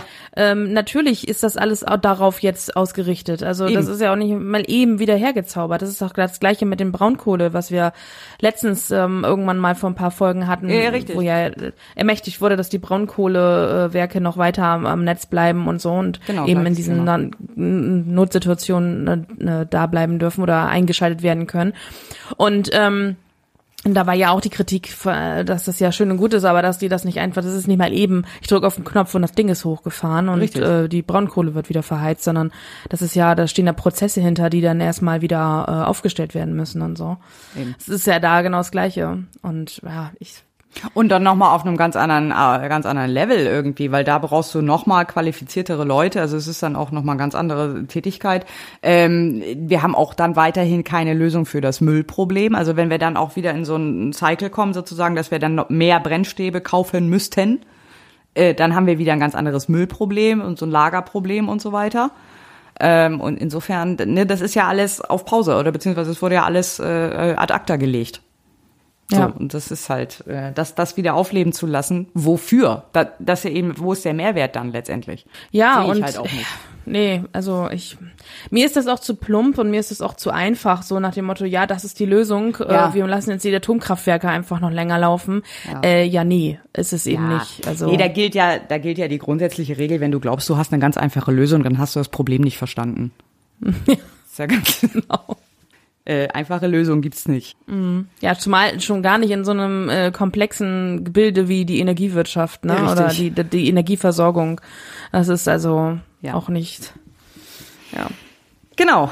Ja, das wären so die restlichen Gesetzentwürfe zum Thema Energiekrise. Dann verlassen wir diesen. Nee, wir verlassen den Themenblock noch nicht ganz, oder? Ich rufe auf die Tagesordnungspunkte 9a und 9b jeweils erste Beratung der von den Fraktionen SPD, Bündnis 90 Die Grünen und FDP eingebrachten Gesetzentwürfe zum Ausgleich der Inflation durch einen fairen Einkommensteuertarif sowie zur Anpassung weiterer steuerlicher Regelungen. Ja, und zwar wurde ähm, am 22. September erstmals das Inflationsausgleichsgesetz debattiert. In diesem Inflationsausgleich Gesetz sind viele Dinge drin, aber auch viele Dinge nicht, die man schon erwartet, was wir ja vorhin schon angesprochen haben. Keine Ahnung, Energiepreispauschale für Rentner und so, das ist da alles nicht drin. Es sind ähm, aber ein paar Dinge, die ich mal eben kurz auflisten möchte. Und zwar ähm, ist dort drin enthalten die Erhöhung des Grundfallbetrages ab 2023. Wir erinnern uns, in einem Entlastungspaket wurde ja der ähm, Grundfreibetrag schon mal vor kurzem erhöht. Und er soll dann nochmal erhöht werden ähm, von derzeit drei, äh, 10.347 äh, auf 10.632 Euro. Mhm. Ähm, das klingt jetzt erstmal nicht so viel. Nee, ist auch nicht viel. Okay. Ist also, weil, also das, ja, das sind knapp 300 Euro, das ist ähm, jetzt nicht die Welt, das ist eben der, der, der Eingang, also der Grundfreibetrag, der jedem Steuerpflichtigen äh, zusteht, ab wann man äh, Steuern zahlen muss. Also du, den ersten Euro Steuern zahlst du im Prinzip erst ab 10.300, äh, 632 Euro, dann ab 2023. Mhm. Ähm, und der soll ab 2024 dann nochmal erhöht werden, nochmal so um 300 Euro, nämlich auf 10.932 Euro. Dann soll äh, die Tarifeckwerte in der Einkommensteuer, ähm, ab denen ein äh, höherer Steuersatz fällig wird, ähm, nach hinten verschoben werden, also nach rechts verschoben werden. Das ist also für den Abbau der kalten Progression ähm, so dass man eben von seinen Gehaltserhöhungen äh, und ja Gehaltsanpassungen eben auch was hat und nicht nur äh, die Infl oder nicht durch die Inflation aufgefressen wird. Mhm. Wir verlinken nochmal die entsprechende Folge mit der ausführlichen Erklärung. Genau. Wobei die jetzt auch nicht Bombe war. Also wer das nochmal, äh, gibt's auf YouTube genug Videos, die das erklären, was kalte Progression ist. Ja, oder so. Auch mit Rechenbeispielen und so. Ja, dann ähm, was da aber nicht geändert wird, ist die äh, Änderung der Eckwerte der Reichensteuer. Also ab einem zu versteuernden Einkommen von 277.826 Euro zahlt man den Höchststeuersatz von 45 Prozent. Und das bleibt auch. Dann gibt es eine Erhöhung des Kindergeldes ähm, für das erste und zweite Kind um 18 Euro auf 237 und für das dritte Kind äh, um 12 Euro auch auf 237. Also erst ab dem vierten Kind gibt's dann mehr. Ähm, also mehr als 237, aber für alle Kinderarten, erstes, zweites, drittes wird es eben erhöht auf 237. Ähm, dementsprechend wird auch äh, der Kinderfreibetrag erhöht. Der ist ja so ein bisschen, also das ist ja der, der Freibetrag im Einkommensteuergesetz, der so gekoppelt ist ans Kindergeld. Also es wird immer geguckt, was ist günstig, Kindergeld, Kinderfreibetrag. Deswegen wird Kindergeld erhöht, wird auch immer gleichzeitig Kinderfreibetrag erhöht, damit das äh, weiter sozusagen in sich greifen kann. Und ähm, der wird erhöht, der ist derzeit von 8.388 Euro, wird um 160 Euro erhöht. Und ab 22, also ab diesem Jahr, für dieses Jahr, gilt eine Erhöhung um 160 Euro. Ab 23 wird der dann nochmal auf 140 Euro erhöht. Und ab 24 nochmal um 228 Euro. Und dann ist der nämlich dann insgesamt bei 8.916 Euro. Ah, okay. Genau. Und dann wird auch noch die Erhöhung des Unterhaltshöchstbetrages, also der Höchstbetrag, bei dem ich äh, oder bis zu dem Betrag ich Unterhaltsleistungen in der Einkommensteuer ähm, absetzen kann, äh, wird ähm, auch für dieses Jahr noch, also ab 1.1.22 von 9.984 auf 10.347, also die, in Höhe des Grundfreibetrages. So, das ist der Unterhaltshöchstbetrag. Diese Dinge betreffen aber dann eben auch nur Leute, die sowas haben. Also die Unterhaltsleistungen leisten an ähm, nicht steuerliche Kinder, die Kinder haben mit den Kinderfreibeträgen und so weiter. Wobei der Grundfreibetrag und der, äh, der Abbau der kalten Progression dann schon jeden betrifft, der äh, oder die. Ähm, Einkommensteuer zahlt. Genau. Ja, das Ganze kostet 12,2 Milliarden Euro. Und äh, in diesem Jahr und im nächsten Jahr und bis zum Jahre 2024 ist das dann, äh, nee, im Jahr 2024 werden, wird das Ganze dann nochmal 17 Millionen, äh, 17 Milliarden oder knapp 18 Milliarden kosten. Ist also auch nicht wenig. Ja, okay. Ja. Genau, das sind so ein paar Maßnahmen. Ähm, ja, wird sich zeigen, ob dann doch noch was dazu kommt. Ja, da sind ja noch einige Sachen geplant. Genau. Ob da, ob das jetzt in das Gesetz kommt oder in andere Gesetze, das, es wird sich dann eben, wie gesagt, zeigen. Mal, mal sehen, wer es dann in einer, in einer letzten Lesung tatsächlich dann da übergeblieben ist oder beziehungsweise was da alles noch reinkommt. Weil das ist ja alles, äh, wie wir schon sagten, noch nicht ganz klar, wo diese ganzen schon diskutierten Maßnahmen dann sich überhaupt wiederfinden werden am Anschluss. Aber das ist erstmal so der Erstentwurf. Äh, Genau. Und also das nützt da, also da profitieren jetzt am ehesten, ich würde mal sagen, Familien, für, also ne, Menschen mit Kindern, so. Genau, die, die profitieren am meisten, weil die dann eben ähm, auch äh, durch diese Kindergelderhöhung profitieren, aber es profitiert von den ersten Punkten ähm, Erhöhung Grundfreibetrag und ähm, Abbau kalte Progression jeder, der Einkommensteuer zahlt, Ja, also- erwerbstätig ist oder Die Ärmsten eigentlich nicht, weil die im Zweifel ja sowieso Genau. keine Steuern zahlen. Also äh, halt Erwerbstätige profitieren und da je mehr Steuern du zahlst, also je mehr Einkommen du hast, desto mehr profitierst du. genau, das ist ja immer so. Das ist eben, ge- genau, das äh, muss man bei, Ja. bei äh, Steuersenkungen immer äh, oder bei, bei Änderungen in der Steuer immer berücksichtigen. Den Ärmsten nützt es nichts, sondern es nützt denen am meisten, die am meisten Einkommen haben. Genau, die müssen dann anders entlastet werden. Die Ärmsten, sage ich jetzt mal so, also gerade die Nicht-Erwerbstätigen, die dann eben äh, Sozialleistungen bekommen, die müssen dann, ähm, ja, die, die werden dann in Anführungszeichen durch das Bürgergeld entlastet, was ja auch kommen soll. Also das ist halt ein anderes Gesetz dann, aber Ja. ja, also äh, was dann am Ende dabei rumkommt, wie gesagt, müssen wir dann noch sehen. Aber das ist jetzt erstmal das hier für die, ähm, für die Mittelverdiener, nenne ich jetzt mal so. Ja, da könnte ich ja auch schon wieder Christa Lindner zitieren. ne? Nicht die Geringverdiener, sondern die fleißigen Menschen, die äh, irgendwas, Genau. keine Ahnung, Ja, die ja, auch ja. schon wieder für die Oh. Ja, es ist, also es ist manchmal echt unerhört, ne? unerhört, was der von sich gibt. unerträglich ist das Wort, das du suchst. ja, ja, also es ist schon, es ist schon ganz schön krass. Also ich bin da auch immer wieder erschrocken drüber, was für, also was, was wie der, wie der sich auch immer so offenbart in seinen Ja. Ausführungen, ne? Stimmt. Ein bisschen ja, auch immer so, äh, auch einfach so, da gar nicht mit hinter Berg hält irgendwie. Ja, so, eurer ne? Armut so, kotzt mich eure an. Armut kotzt mich an. Ja, genau. Also, es ist echt Fürchterlich. unfassbar. Also, puh. Naja, gut. So, äh, Ministerbashing hatten wir erst letztens, deswegen. Oh, da. Ministerbashing habe ich noch. Da, da, da habe ich noch eine Menge heute. Das können wir ja nicht mehr. können wir, Aber hat Ja. ja. nicht noch, da gab es noch nicht was zum Kurzarbeitergeld irgendwie? War da nicht noch was? Ja, Kurzarbeitergeld. Ähm, und zwar wurde am 29. September die Verlängerung des vereinfachten Zugangs zum Kurzarbeitergeld beschlossen. Mal wieder. Genau, also das ist jetzt, das wird so ein bisschen erweitert, weil also im Rahmen äh, der Corona-Pandemie wurde ja ähm, der vereinfachte Zugang oder die Verordnungsermächtigung beim Kurzarbeitergeld ähm, äh, beschlossen, dass eben, äh, dass eben so ein vereinfachter Zugang ermöglicht wurde, dass man sagen konnte, ähm, ihr die die Regelungen, die bisher galten fürs Kurzarbeitergeld, werden jetzt angepasst auf die Situation, dass eben mehr Anspruchsberechtigte in diesen Kreis kommen. Und das geht, das Ganze geht über Verordnungsermächtigungen. So, und das, diese wurde jetzt mehrmals verlängert und gilt jetzt aktuell bis 30.09. oder, oder galt bis zu diesen, äh, bis zu dieser, äh, nochmaligen Verlängerung bis 30.09. Und jetzt ermöglicht es eben die Bundesregierung über den 30.09. hinaus äh, auch durch Verordnung wieder Sonderregelungen für das Kurzarbeitergeld zu erlassen. Also im Prinzip wird das wahrscheinlich so vorgeführt, äh, also die, die Verordnungen sind noch nicht erlassen worden sozusagen, aber ähm, es ermächtigt jetzt wieder. Ja. So, ähm, wie das, also es wird wahrscheinlich so weiterlaufen, dass eben man schon in diesen Kreis der Anspruchsberechtigten reinkommt, wie es bisher jetzt durch die Corona-Pandemie war. Und ähm, es sollen eben Verordnungsermächtigungen zur Vereinfachung der, der Prüfung der Anspruchsvoraussetzungen kommen.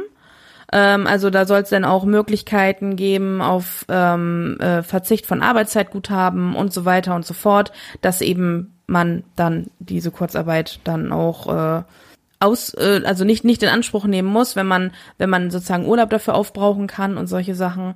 Und es soll die äh, bisher die pandemiebedingte Möglichkeit der ähm, anrechnungsfreien Hinzuverdienstes ähm, durch Aufnahme eines Minijobs soll ähm, bis 30. Juni 2023 mit einer befristeten Verordnungsermächtigung geschaffen werden. Ah, okay. Es wird im Prinzip das verlängert, was in der Corona-Pandemie geschaffen wurde, auf diese Krise, in der wir uns jetzt befinden. Äh, ich kann da noch ergänzen, äh, habe ich heute erst gesehen, da es kommt jetzt noch ein äh, Referentenentwurf in die Debatte, nach der das Kurzarbeitergeld ähm, auch auf Leiharbeitnehmende ausgedehnt werden soll.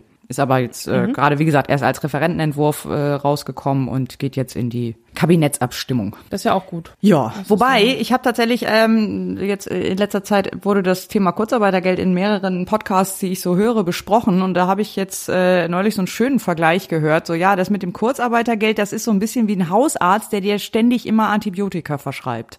Ja, Das hilft dir, das hilft, so gar keine Frage, aber auf Dauer ist das eigentlich nicht gut. Nee, eben. Also man darf nicht vergessen, das Kurzarbeitergeld wird vom Arbeitsamt gezahlt, also von der Bundesagentur für Arbeit so. Ähm, das ist also im Prinzip nichts anderes als eine Vermeidung von Arbeitslosigkeit durch Zahlung von Arbeitslosengeld in Anführungszeichen während einer Beschäftigung. So, das ist also äh, das ist also nichts anderes als das ist im, das kommt im Prinzip aus dem gleichen Topf, wenn man so will, wie das Arbeitslosengeld. Und äh, diesen Charakter hat das eigentlich auch. Normalerweise ist Kurzarbeitergeld, also vor der Corona-Pandemie mit dem nicht vereinfachten Zugang auch nicht besonders leicht zu erreichen gewesen, sage ich jetzt mal so. Das war vor, allen Dingen für die Bauwirtschaft relevant, die dann eben in der in der Winterzeit äh, nicht beschäftigt werden konnten und dann in der Zeit eben Kurzarbeitergeld bekommen haben. Ich kannte das aber auch nur aus diesen aus dieser Branche. Ja, ja, aus so, so saisonalen, aus Genau, so so stark saisonale saisonalen Geschichten. Branchen. Ja. So durch Corona ist eben dieser vereinfachte Zugang, so dass man eben gewisse, ähm, dass man nicht mehr so Mitarbeitergrenzen braucht oder diese Zeitgrenzen äh, äh, nicht mehr so äh, so stark nach unten gehen müssen, sondern du schon relativ schnell in den anspruchsberechtigten Kreis kommst. Und das war ja auch, war ja auch gut so, aber das ist halt jetzt, dadurch, dass es jetzt auf diese Krise, die wir aktuell haben, jetzt ausgeweitet wird oder darüber hinaus verlängert werden soll,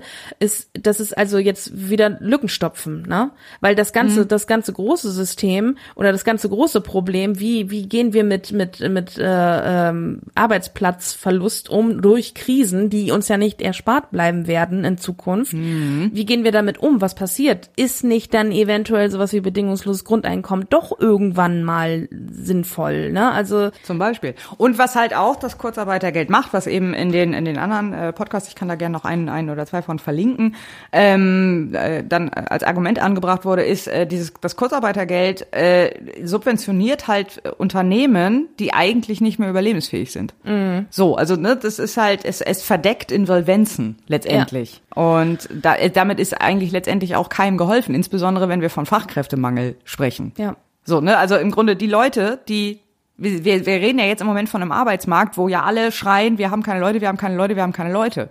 Wenn dann aber auch noch in manchen Unternehmen, die, die eigentlich gar nicht mehr, also die sozusagen nur noch am Tropf äh, des Kurzarbeitergelds hängen, aber dann aber Arbeitskräfte binden, die eigentlich in anderen Unternehmen gut gebraucht werden könnten, ist das irgendwie auch nicht zielführend. Ja, ja, ja, klar. Und vor so, allen Dingen, so, das war so die Argumentation. Das fand ich einen ganz interessanten äh, ja. Gedanken an, an der Stelle. Ja, und auch für den einzelnen Arbeitnehmer ist das natürlich auch kein Geschenk, äh, weil nee, eben macht ja auch keinen Spaß. Nee, gerade auch in den Zeiten jetzt von steigenden Kosten ist halt Kurzarbeitergeld, ist halt, das ist auch nicht viel. Das darf man nicht vergessen. Es ist nicht so, dass nee, die, nee.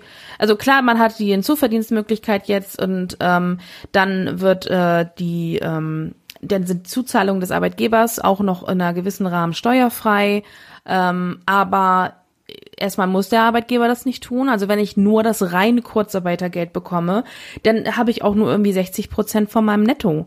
Und das mhm. ist halt nicht viel, ne? Das darf man nicht vergessen. So und gerade wenn ich dann mit Kostensteigerungen in jedem Bereich zu tun habe, dann kann einen das auch mal ganz schnell an an an den Rand der Verzweiflung bringen, sowas, ne? Richtig. Also das deswegen ist es zu kurz gedacht. Das ganze Thema, äh, wie gehen wir mit äh, Erwerbs oder mit erwerbsfähigen Menschen um, die aber nicht mehr äh, die die entweder durch ihren Arbeitsplatzverlust äh, kurzfristig oder langfristig nicht weiter beschäftigt werden können. Wie gehen wir mit diesen Menschen um in Zukunft? So, das ist halt ja meiner Meinung nach nicht komplett durchdacht. Nee, auf keinen Fall. Und gut, die Frage, wie gesagt, stellt sich ja im Moment auch nicht so akut. Im Moment reden wir ja eher davon, dass wir zu wenig Arbeitskräfte so insgesamt haben. Ja. In allen möglichen Bereichen. Es gibt aber ja auch ähm, Branchen mit den entsprechenden Fachkräften, die dort gebraucht wurden und vielleicht immer noch in Teilen werden, aber eben anscheinend nicht mehr nicht mehr so viel, weil eben die Branche weggefallen ist durch die ganzen Krisen jetzt, die aber ja auch nicht ohne weiteres, du kannst den ja, sag mal, ein Braunkohlemitarbeiter jetzt mal als Beispiel.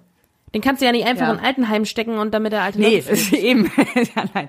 Genau, also, ne, das sind, also das ein, einzelne vielleicht sicherlich, aber äh, ja. klar, so im großen Stil äh, ist das, glaube ich, äh, doch ein bisschen zu weit auseinander, die beiden Berufe. Das ist eben, das ist völlig richtig. Klar, du hast äh, Branchen oder du hast Berufszweige, die einfach nicht mehr gebraucht werden. Klar, da musst du gucken, wie du dann die Leute irgendwie anders unterbringen kannst. Genau, also oder das ganze, das, das, das, das ganze Thema, wie gehen wir mit äh, Menschen um, die zwar erwerbsfähig sind im Sinne, also nicht krank sind oder ähnliches, aber die eben aufgrund ihrer Qualifikation oder aufgrund von irgendwelchen ja, Eigenschaften in einer nur noch an einer Branche gefragt sind, die es nicht mehr gibt oder so. Ne? Weil was ja. machen wir mit diesen Leuten? Oder die die Branche einfach nicht mehr Ertrag genug äh, bringt, dass man, dass diese Leute weiter in der Masse beschäftigt werden können zum Beispiel. Das ist, also da, da, auf der einen Seite den Fachkräftemangel und auf der anderen Seite haben wir eben auch diese Bereiche und da ja ja genau ja ja das ist muss man eben drüber natürlich. nachdenken. Da wird auch das nächste Jahr noch sehr viel äh, Bewegung reinbringen, äh, denke ich mal wenn es so mhm. um die, also, also ich meine, dass wir in eine Wirtschaftskrise reinlaufen, ist ja klar. Das, das, äh, lässt, also das ist ja im Prinzip schon passiert, es hat sich nur noch nicht gleichmäßig verteilt. Ja. Ähm, insofern ähm, werden wir da diese Diskussion, glaube ich, noch öfter führen. Und auch wahrscheinlich jedes Mal anders, weil sich die Situation ständig ändert. Mhm. Okay, das war also quasi der erste Schritt Entlastungspaket. Genau. Äh, das erste Entlastungspäckchen sozusagen. Genau. Oder der erste Entlastungsgroßbrief. Die erste Entlastungspostkarte. Oder so.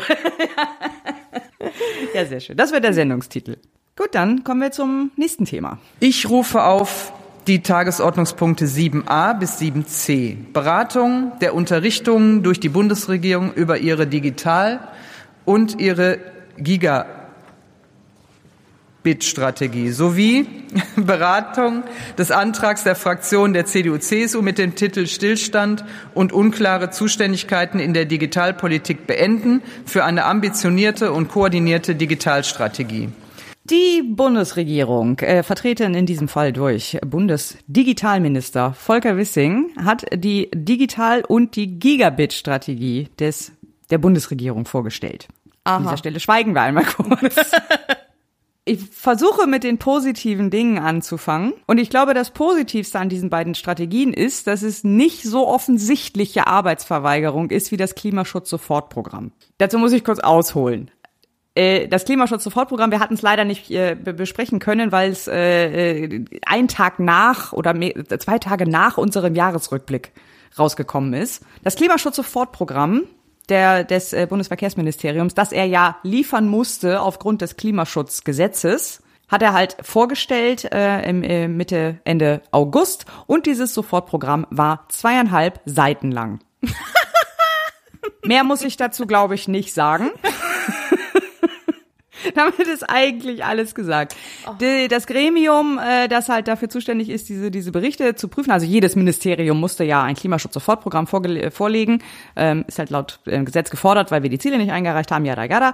Ähm, und die haben halt alle Programme vorgelegt und äh, beim äh, Klimaschutz-Sofortprogramm des äh, Verkehrsministeriums äh, haben die so sinngemäß sagt, gesagt, sag mal Volker, willst du uns eigentlich verarschen? Sie haben es ein bisschen anders formuliert. Aber darauf lief es im Grunde hinaus. Sie haben es halt als absolut nicht zureichend äh, äh, nicht akzeptiert und er muss es neu machen. Ähm, irgendjemand hat ausgerechnet, ich weiß leider nicht mehr, wer es war, äh, alleine ein, die Einführung eines Tempolimits 120 würde doppelt so viel CO2 einsparen wie dieses komplette Programm. Das erinnert mich so ein bisschen an die, an die, äh, wenn man damals in einer, noch schnell im Bus seine Hausaufgaben zusammengeschustert ganz genau, hat. Ganz genau. Ich habe mich im Auto gesehen, damals auf dem Weg zur, ähm, zur Schule, als ich im, im Abi war. Ähm, und wo ich dann an der Rotphase im Auto noch schnell die Englisch-Hausaufgabe zu Ende geschrieben habe. ja. Immer so. Das hat er wahrscheinlich auch gemacht. Ja, genau. Rotphase auf dem Beifahrersitz lag einfach das Heft und immer wenn Rotphase war und ich meine, ich bin durch, äh, äh ich musste durch Lilienthal, also es war alle zehn Meter, das ist eine Rotphase. Ähm, das hat eigentlich gereicht. Und aber genauso auf dem Level bewegt sich das, ja, ganz genau. Äh, so und das ist halt unsere jetzt unsere Messlatte für die, die, die äh, Digital- und die Gigabit-Strategie. So, also verglichen damit ist es, also es hat, er hat es nicht im Bus geschrieben. Das so viel ist sicher. Es ist, ist, ist dass die ähm, Digitalstrategie ist, glaube ich, so 40 Seiten lang. Die Gigabit-Strategie ist nochmal 44 Seiten. Also da hat er durchaus äh, äh, länger als eine Stunde dran gesessen. Also nicht er persönlich, klar, äh, ne, das Ministerium, aber er trägt halt die Verantwortung dafür. Ja. Ja, die Gigabit-Strategie ist so ein bisschen ja auch so eine Untermenge von der Digitalstrategie, denn für eine vernünftige Digital Digitalisierung brauchst du logischerweise auch irgendwie eine vernünftige äh, Internetanbindung. Nicht für alles, aber für vieles. Es gibt trotzdem, ist es halt zwei Dokumente. Die Gigabit-Strategie ist auch schon ein bisschen länger raus. Die ist, glaube ich, im März schon erschienen. Und die Digitalstrategie kam dann jetzt mit dazu und wurde jetzt beides zusammen einmal im Bundestag besprochen. Wie gesagt, abgesehen davon, dass es ein bisschen länger ist, äh, gibt es dazu eigentlich nicht viel Positives zu sagen denn es ist schon, also es ist schon ein bisschen Verarschung. ähm, wenn man noch mehr Verarschung als äh, Klima. Äh ja, also es ist halt, ich meine, Digitalstrategien und Gigabit-Strategien äh, gab es auch noch, gibt's jetzt schon seit einigen Legislaturperioden immer wieder von jeder Bundesregierung. Da steht im Wesentlichen immer das Gleiche drin. Passiert ist bisher nichts. Da steht eigentlich ungefähr jedes Mal äh, ein Satz drin: Ja, wir wollen hier flächendeckende Versorgung mit äh, Internet bis 2000 irgendwas und dann diese Jahreszahl, die wird einfach nur jedes Jahr wieder neu ersetzt durch die äh, wird einfach nur um eins hochgezählt. In der, in der Digitalstrategie sind halt die verschiedenen Handlungsfelder aufgelistet, äh, in welchen Handlungsfeldern da äh, was digitalisiert werden soll und umgestellt werden soll. Da geht's dann zum Beispiel um ähm, einmal digitale Infrastruktur, also da geht's dann um Inter Internetanschlüsse und, und Mobilfunkversorgung, äh, Digitalisierung im Bildungsbereich, Gesundheit und Pflege, in der Mobilität, äh, digitale Zivilgesellschaft, in den Kultur- und Medien und so weiter und so fort. Und es gibt dann für jeden Bereich gibt's dann einen Blog, ähm, wo erläutert wird einmal die, ein bisschen die Ist-Situation und so weiter. Und dann, was der, was die Bundesregierung da gerne umsetzen möchte. Und immer schön ne, in blumigen Worten, was wir hier erreichen wollen. Natürlich soll alles total super werden und es soll alles total digital werden. Und dann wird immer aufgelistet, äh, am Ende gibt's immer so einen Block. Wir wollen uns 2025 daran messen lassen, ob, und dann kommen so verschiedene Punkte, woran sie sich messen lassen wollen. Das Problem an diesen Punkten ist, dass du die nicht messen kannst. Ah ja, sehr schön. Da steht dann so, zum Beispiel bei ähm, vernetzte und digital souveräne Gesellschaft oder digitale Infrastruktur, steht, wir wollen uns 2025 daran messen lassen, ob Genehmigungsverfahren für den Bau von Telekommunikationsinfrastrukturen beschleunigt und digitalisiert wurden. Wie soll ich denn das messen? Ja. Tja. Das, das kannst du halt nicht messen. Also erstens, ich weiß gar nicht, wie lange die Verfahren dauern, weil ich mache diese Genehmigungsverfahren nicht. Und selbst wenn die Telekom das macht, äh, äh, wenn das dann statt vier Monaten nur noch drei Monate und drei Wochen dauert, ist es beschleunigt. Ja, und vor allen Dingen, wenn es denn äh, diese Institu Institutionen machen, dann, dann geben die einen Bericht ab, wo die reinschreiben, ja, wir haben es schneller geschafft als sonst und dann wird das für bare, für bare Münze genommen Ja, ja, eben. wird das so Genau, ich, ich kann es nicht messen. Oder Lücken in der Ja. Mobilfunkabdeckung durch, durch, nee, also wir wollen uns daran messen lassen, ob Lücken in der Mobilfunkabdeckung durch die Umsetzung der Mobilfunkförderung geschlossen wurden. Wie viele? Also, also okay, Ja. es ist im Plural geschrieben, aber wenn du zwei geschlossen hast, dann hast du dieses Ziel erreicht. So, Ja. das ist halt. Äh, Wahrscheinlich wird es genauso kommen. Ja, so, oder ob die Nutzung alternative Verlegetechniken deutlich gestärkt wurde. Was heißt das? Was heißt deutlich? Wie soll ich das messen? Oh, deutlich. Das ist natürlich auch, das ist ja, das ist doch so ein So. Nichtwort irgendwie so, ne? So, Ja, deutlich so, oder Das ist so erheblich. alles und nix, ne? Genau. Erheblich, deutlich. So, ja. oder in der Bildung. Wir wollen uns daran messen lassen, ob der Digitalpakt für Schulen nachhaltig gestaltet ist. Nachhaltig ist auch so ein Wort. So, was bedeutet halt nachhaltig? Und so geht das die ganze Zeit. Also so ab und zu, so hier und da findet man mal eins, wo tatsächlich mal eine Zahl steht. Zum Beispiel hier Gesundheitsbereich. Äh, wir wollen uns 2025 daran messen lassen, ob mindestens 80 Prozent der äh, krankenversicherten gesetzlichen Krankenversicherungen über eine elektronische Patientenakte verfügen. Gut, das ist eine Zahl, das kann man messen. Aber das ist halt, es gibt halt äh, zu allen diesen Punkten gibt's immer so fünf, wir wollen uns messen lassen Punkte. Und da ist vielleicht, keine Ahnung, fünf Prozent oder so sind davon äh, wirklich irgendwie messbar. Und der Rest ist einfach nur Gelaber. Und es ist das gleiche Gelaber, wie ich im Wesentlichen schon äh, seit 20 Jahren in diesen Digitalstrategien äh, der Bundesregierung lese. Es ist, da ist nichts Innovatives, da ist nichts Neues. Es ist einfach immer genau dasselbe, wie immer. Äh, vielleicht ein bisschen anderer Schwerpunkt in einer anderen Reihenfolge, irgendwas anderes nochmal hervorgehoben, aber ähm, nichts Konkretes, keine wirklich messbaren, keine wirklichen Ziele, äh, die erreicht werden sollen oder die man irgendwie nachvollziehbar ziehen kann. Blumige Worte, viel Gelaber. Dann ist mir ehrlich gesagt so ein zweieinhalb Seiten Klimaschutz-Sofortprogramm lieber, weil das ist auch nur Gelaber, aber da brauche ich nicht vier Stunden, um das zu lesen, sondern das kann ich mal eben durchlesen, während ich warte, dass der Kaffee durchläuft.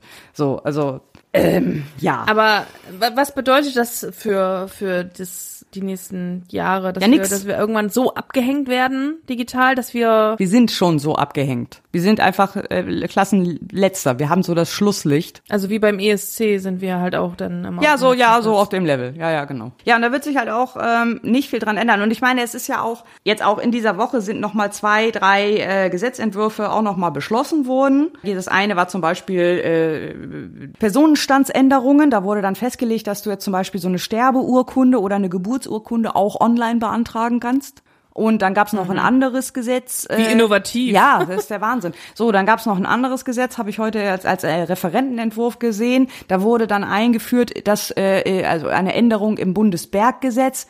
Noch nie davon gehört, aber da wurde jetzt auch reingeschrieben, dass du für irgendwelche Verwaltungsvorgänge äh, jetzt auch nicht mehr die Schriftform benötigst, sondern das auch äh, online und digital machen kannst. Und ich meine, wenn wir das, das wir hatten es ja letztes, glaube ich, in der letzten äh, Folge schon schon gesagt, wenn das in dem Tempo weitergeht, dann haben wir, glaube ich, eher den Warp-Antrieb erfunden als eine digitale Verwaltung in Deutschland. Weil Ja, das, und dann haben wir ja auch noch so Sachen, die das dann wieder behindern, wie zum Beispiel dieses neue Nachweisgesetz für ja, ja, Arbeitsverträge, genau. wo du das ja auch wieder schriftlich machen musst. Ja. Genau, auf der anderen Seite kommt dann wieder sowas. Und äh, wenn das wirklich in jedem Gesetz einzeln reingeschrieben werden muss, äh, ja, das geht jetzt übrigens auch digital so und ja, und das geht auch digital und das geht auch digital, anstatt einfach mal zentral zu definieren, so Schriftform ist auch E-Mail. Kann man ja auch einfach machen.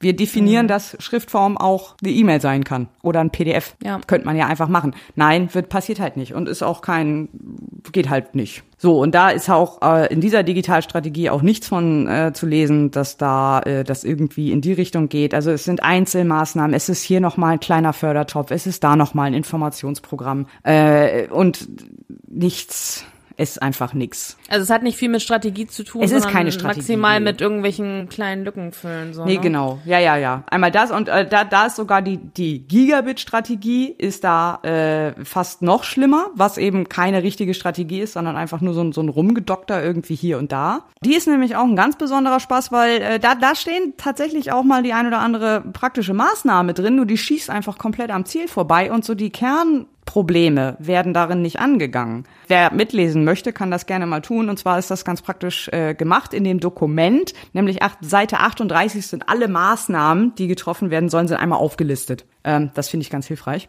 Und ähm, da ist es einfach so, also erstmal steht auch da sehr viel drin, was ich in anderen Strategien auch schon mal gelesen habe und kam mir sehr viel bekannt vor. Und auch da ist es einfach so, die Sachen gehen einfach am, am Problem vorbei. Ähm, zum Beispiel, erste Maßnahme, die hier drin steht, ist natürlich Beschleunigung von, Beschleunigung von Genehmigungsverfahren. Das ist ja sowieso immer die erste Antwort auf alles. Ja. Dann Einrichtung einer Arbeitsgruppe auf Bundesebene.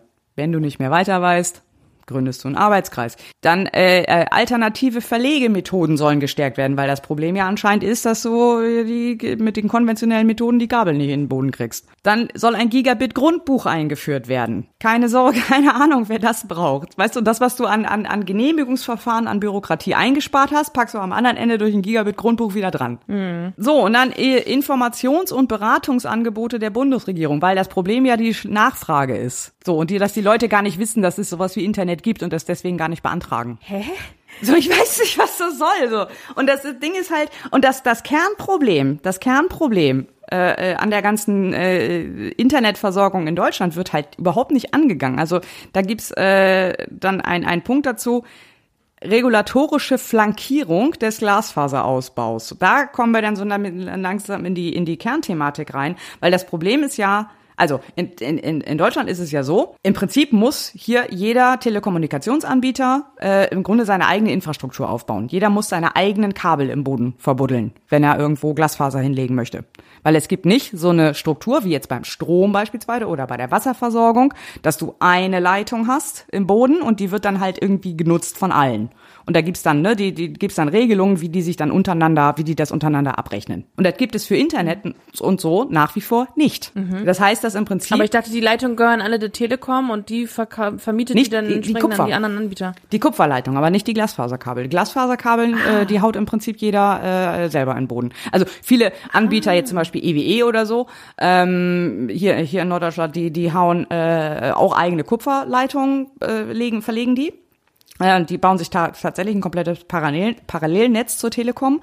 Ähm, die anderen nutzen dann entweder das von Telekom oder von anderen großen. Ich glaube, Vattenfall hat auch eine Weile eigene Kabel gezogen, aber nagel mich nicht drauf fest. Nee, aber die Glasfaserkabel, die legt tatsächlich einfach jeder selber. Ah ja.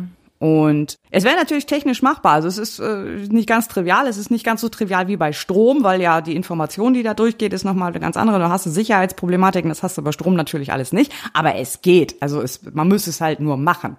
Man müsste sich halt einigen. Es müsste, das wäre die regulatorische Flankierung, die da kommen müsste. Dass man sagen muss, äh, Internetversorgung auf einem gewissen Level und zwar nicht ein Mbit, sondern 100 Mbit ist Grundversorgung. Das muss einfach stattfinden.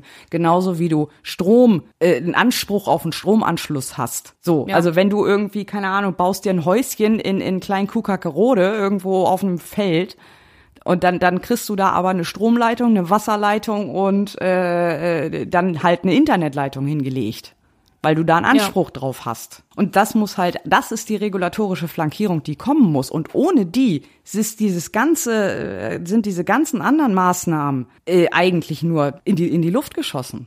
Und dann so, weißt du, Förderung, Traurig. traurig. Also wirklich, dann gibt's hier noch so ein Förderprogramm. Und dann so Gutscheine. Gutscheine als Instrument zur Stärkung der Nachfrage. Nochmal, weil ja die Nachfrage das Problem ist. Ich weiß auch nicht, was das soll. Sicher dir dein Gratis-Monat mit Code Wissing oder was? Was ist das? Hä? Ich habe keine Was ist das denn? Nein, das ist halt um die? Leute, um die Leute zu animieren, ein Giga, äh, halt ähm, ein, ein, ein Gigabit-Anschluss oder eben einen Glasfaseranschluss zu beauftragen. Was ja die, die das einzige, was mich davon abhält, einen Glasfaseranschluss an, äh, zu beauftragen, ist, dass er hier nicht angeboten wird. Ja, genau. So, das Problem ist nicht die Nachfrage. Okay, das nächste Problem wäre vielleicht einfach, wenn er dann angeboten wird zu einem Preis, wo ich denke, sag mal, ihr habt doch noch, ihr habt ihr Lack gesoffen oder was.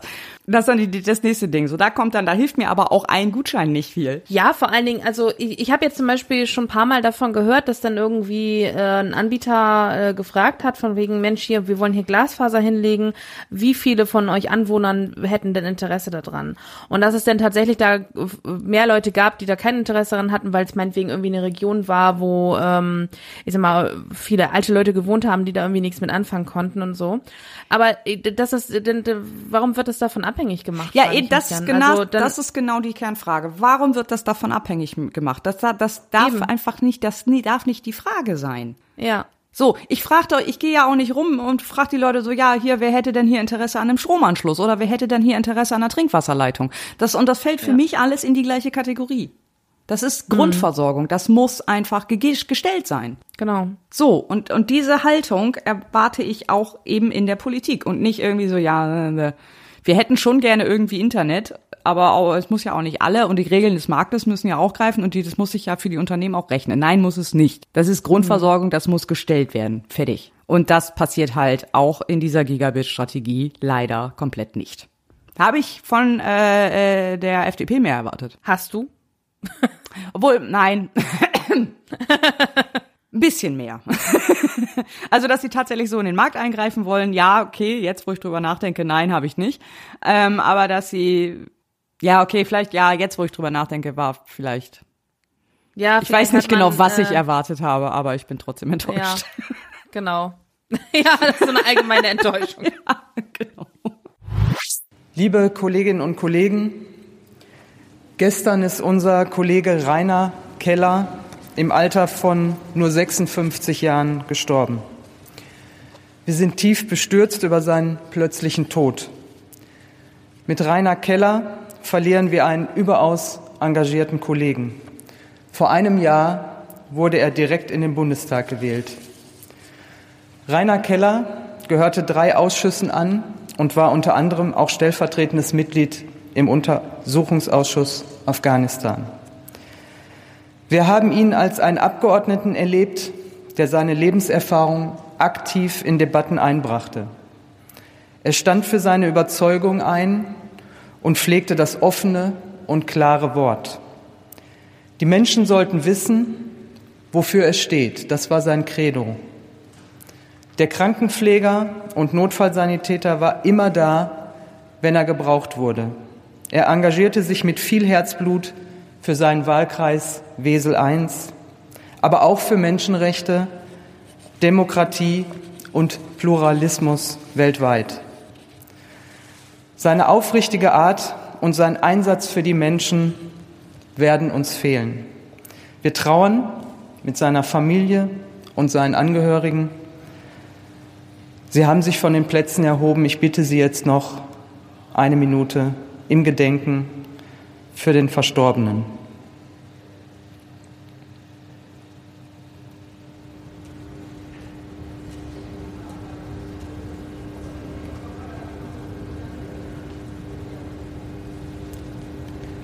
Vielen Dank. Ich rufe nun auf die Tagesordnungspunkte 28a bis 28g. Beratung mehrerer Vorlagen zur finanziellen Stabilisierung der gesetzlichen Krankenversicherung, zur Krankenhausfinanzierung sowie zur Arzneimittelsicherheit und Versorgung. Am 23.09. ist das ähm, ist der ein Gesetzesentwurf zur finanziellen Stabilisierung der gesetzlichen Krankenversicherung ähm, erstmals besprochen worden. Und zwar geht es darum, dass die Krankenkassen, die gesetzlichen, ein Defizit momentan von 17 Milliarden Euro haben, der aus den aus der letzten Legislaturperiode sozusagen mit noch mitgeschleppt wurde. Deswegen gibt es jetzt einen, äh, diesen Gesetzesentwurf aus dem äh, Gesundheitsministerium Und der sieht Folgendes vor. Und zwar sollen die gesetzlichen Versicherten ab 2023 einen 0,3 Prozent höheren Zusatzbeitrag zahlen. Der Bundeszuschuss an den Gesundheitsfonds soll ähm, auf von, um zwei Milliarden Euro erhöht werden, dann nämlich auf 16,5 Milliarden Euro, äh, was ja auch nicht besonders wenig ist, ne? Nö, geht. Dann ähm, wird, werden unverzinsliche Darlehen in Höhe von einer Milliarde Euro gewährt, ähm, die dann eben von den gesetzlichen Krankenversicherungen genommen werden können. Im Gegenzug dessen ähm, muss die, müssen die gesetzlichen Krankenversicherungen aber ähm, zur Stabilität der Beitragssätze beitragen, indem sie ihre Liquiditätsreserven nutzen und die weiter abgeschmolzen werden, weil es da wohl in diesen, äh, durch, also durch dieses ähm, diversen Krankenkassen, welche gibt, die besser aufgestellt sind und welche, die schlechter aufgestellt sind. Und die, die besser aufgestellt sind, sollen halt ihre Liquiditätsreserven erst nutzen, bevor sie dann auf weitere Mittel zugreifen können. Mhm. So, ähm, Gibt's auch da, die Ober da Zahlen, wie hoch die sind, diese Liquiditätsreserven, oder weiß man das nicht? Nee, ist wahrscheinlich Geschäftsgeheimnis, oder? vor allen Dingen weißt du, wie viel Krankenkassen wir haben. Ja, stimmt Also- leider. Ja, ja, ja, okay. Das ist, da kommt, da komme ich gleich nochmal zu, zu dem Punkt. Ähm, es soll auch eine Obergrenze für Liquiditätsreserven geben, damit dann eh- eben nicht exorbitant viel immer angespart werden kann von einzelnen mm, Kassen. Und ähm, ja, auf der anderen Seite, das ist so das Thema Einnahmenerhöhung quasi, und auf der anderen Seite sollen dann auch Kosteneinsparungen bei den Krankenkassen passieren. Und zwar soll es die Abschaffung des Zuschlages äh, für Mehraufwendungen ähm, für Aufnahme von Neupatienten geben. Die gibt's erst seit 2019, die soll wieder abgeschafft werden. also da geht's das? eben darum, ja, wenn du, wenn du als Neupatient zu einem Facharzt gehst, ähm, dann kriegt er einen höheren Satz als bei seinen Bestandspatienten, weil ähm, die eben mehr Aufwendungen haben, weil die ja erstmal deine ganzen Daten aufnehmen müssen und dann das Erstgespräch und die ganze ne, dauert ja eben immer ein bisschen länger, wenn du Neupatient irgendwo bist und man ist ja öfter mal Neupatient, weil man ja mal äh, dann auch zu diversen Fachärzten muss ähm, wo man ja sonst nicht regelmäßig dann vielleicht hinten geht, so.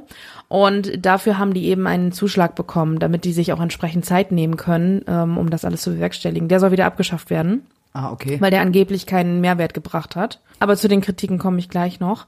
Äh, dann soll die Begrenzung des Honorarzuwachses für Zahnärzte wegfallen. Ja, da habe ich nicht ganz rauslesen können, was, was, da, was das bedeutet. Also wann kriegt er mehr Honorar? Keine Ahnung, auf jeden Fall soll das wegfallen. Ähm, was ich aber verstanden habe, ist der nächste Punkt und zwar ähm, ab 2023 soll ein um fünf Prozentpunkte höherer Herstellerabschlag für patentgeschützte Arznei Arzneimittel vor, ähm, äh, greifen. Das ist sowas wie ein Mengenrabatt, was die ähm, Krankenkassen bekommen für Arzneimittel. Und der ist momentan bei sieben Prozent und der wird dann um fünf Prozent äh, erhöht. Und damit hat äh, die äh, sind die die die Kosten für Arzneimittel geringer, weil sie eben mehr Mengenrabatt bekommen. Ah, okay. Dann äh, soll der Apothekenabschlag äh, von 1,77 Euro auf 2 Euro je Arzneimittelpackung erhöht werden. Ähm, aber das ist auf zwei Jahre befristet. Äh, das ist ein, dieser Apothekenabschlag, den müssen die Apotheken für Fertigarzneien an die Krankenkassen zahlen.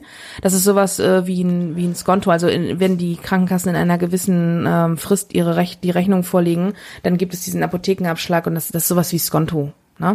So und der soll eben erhöht werden. Genau, somit, dass dann eben die Krankenkassen da wieder ähm, also weniger Ausgaben oder die Kosten für für Arzneien sich verringern für die Krankenkassen. Genau, und dann soll es noch angepasste Regelungen für die Erstattungsbeiträge im Gesetz zur Neuordnung des Arzneimittelmarktes geben, aber das äh, stand da nur mit einem Satz, was das bedeutet, weiß ich nicht genau. Mhm, okay. Ja, das ist, äh, also gerade, es gab eine sehr kontroverse erste Beratung, also die Opposition bezeichnete den gesamten Entwurf als untauglich. ähm, dass, äh, dass, also die, die, die Ampel und insbesondere Herr Lauterbach eben als Gesundheitsminister hat äh, auch klar gesagt, okay, das hier ist nur eine, ähm, eine äh, ich sag mal, eine Notfallmaßnahme, um schnell diesen, diese 17 Milliarden Euro Defizit zu eliminieren, aber es äh, steht die Reform des Gesundheitssystems äh, äh, noch aus und da, das sei aber auch schon in Arbeit. Ja. Ja, So. genau. Dann betonte er, dass es keine Leistungskürzungen geben soll. Ich wüsste Äh, eine. Leistungskürzung, die man machen könnte, problemlos. Ja, ich auch. Ich glaube, da haben wir die gleiche Meinung. Ich glaube, wir wissen ja. Wir wissen alle, welche wir meinen.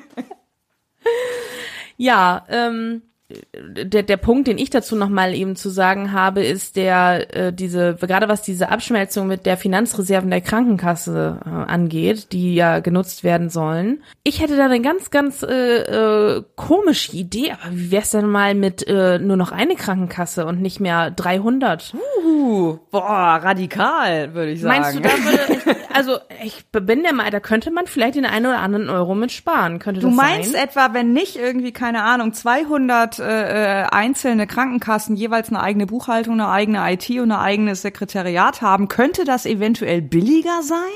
Ich, ich Abgefahrene also ich hab, Idee. Ja, ich weiß, ist mir so, ist mir so eingekommen, so. Huh. ne? Ich weiß nicht. Das ist ein ein Pulk. Also es gibt diese ganzen Kranken, es gibt äh, diese ganzen Betriebskrankenkassen, diese ganzen freien Kranken. Ey, hör mir auf. Ey, also das ist eine, es ist ein Wahnsinn, wie viele gesetzliche Krankenversicherungen wir hier haben oder Krankenkassen Ja. wir hier haben. Warum? Warum? Ich habe noch nie, mir konnte auch noch nie das jemand erklären und ich habe es auch noch nie so googeln können, dass ich die Antwort darauf bekommen habe. Warum? Nee, die Logik ist ja, also die, nein, also was manche Leute für Logik halten, äh, ist ja die, wenn es unterschiedliche Unternehmen sind, dann machen die sich untereinander Konkurrenz und dann wird die Leistung besser.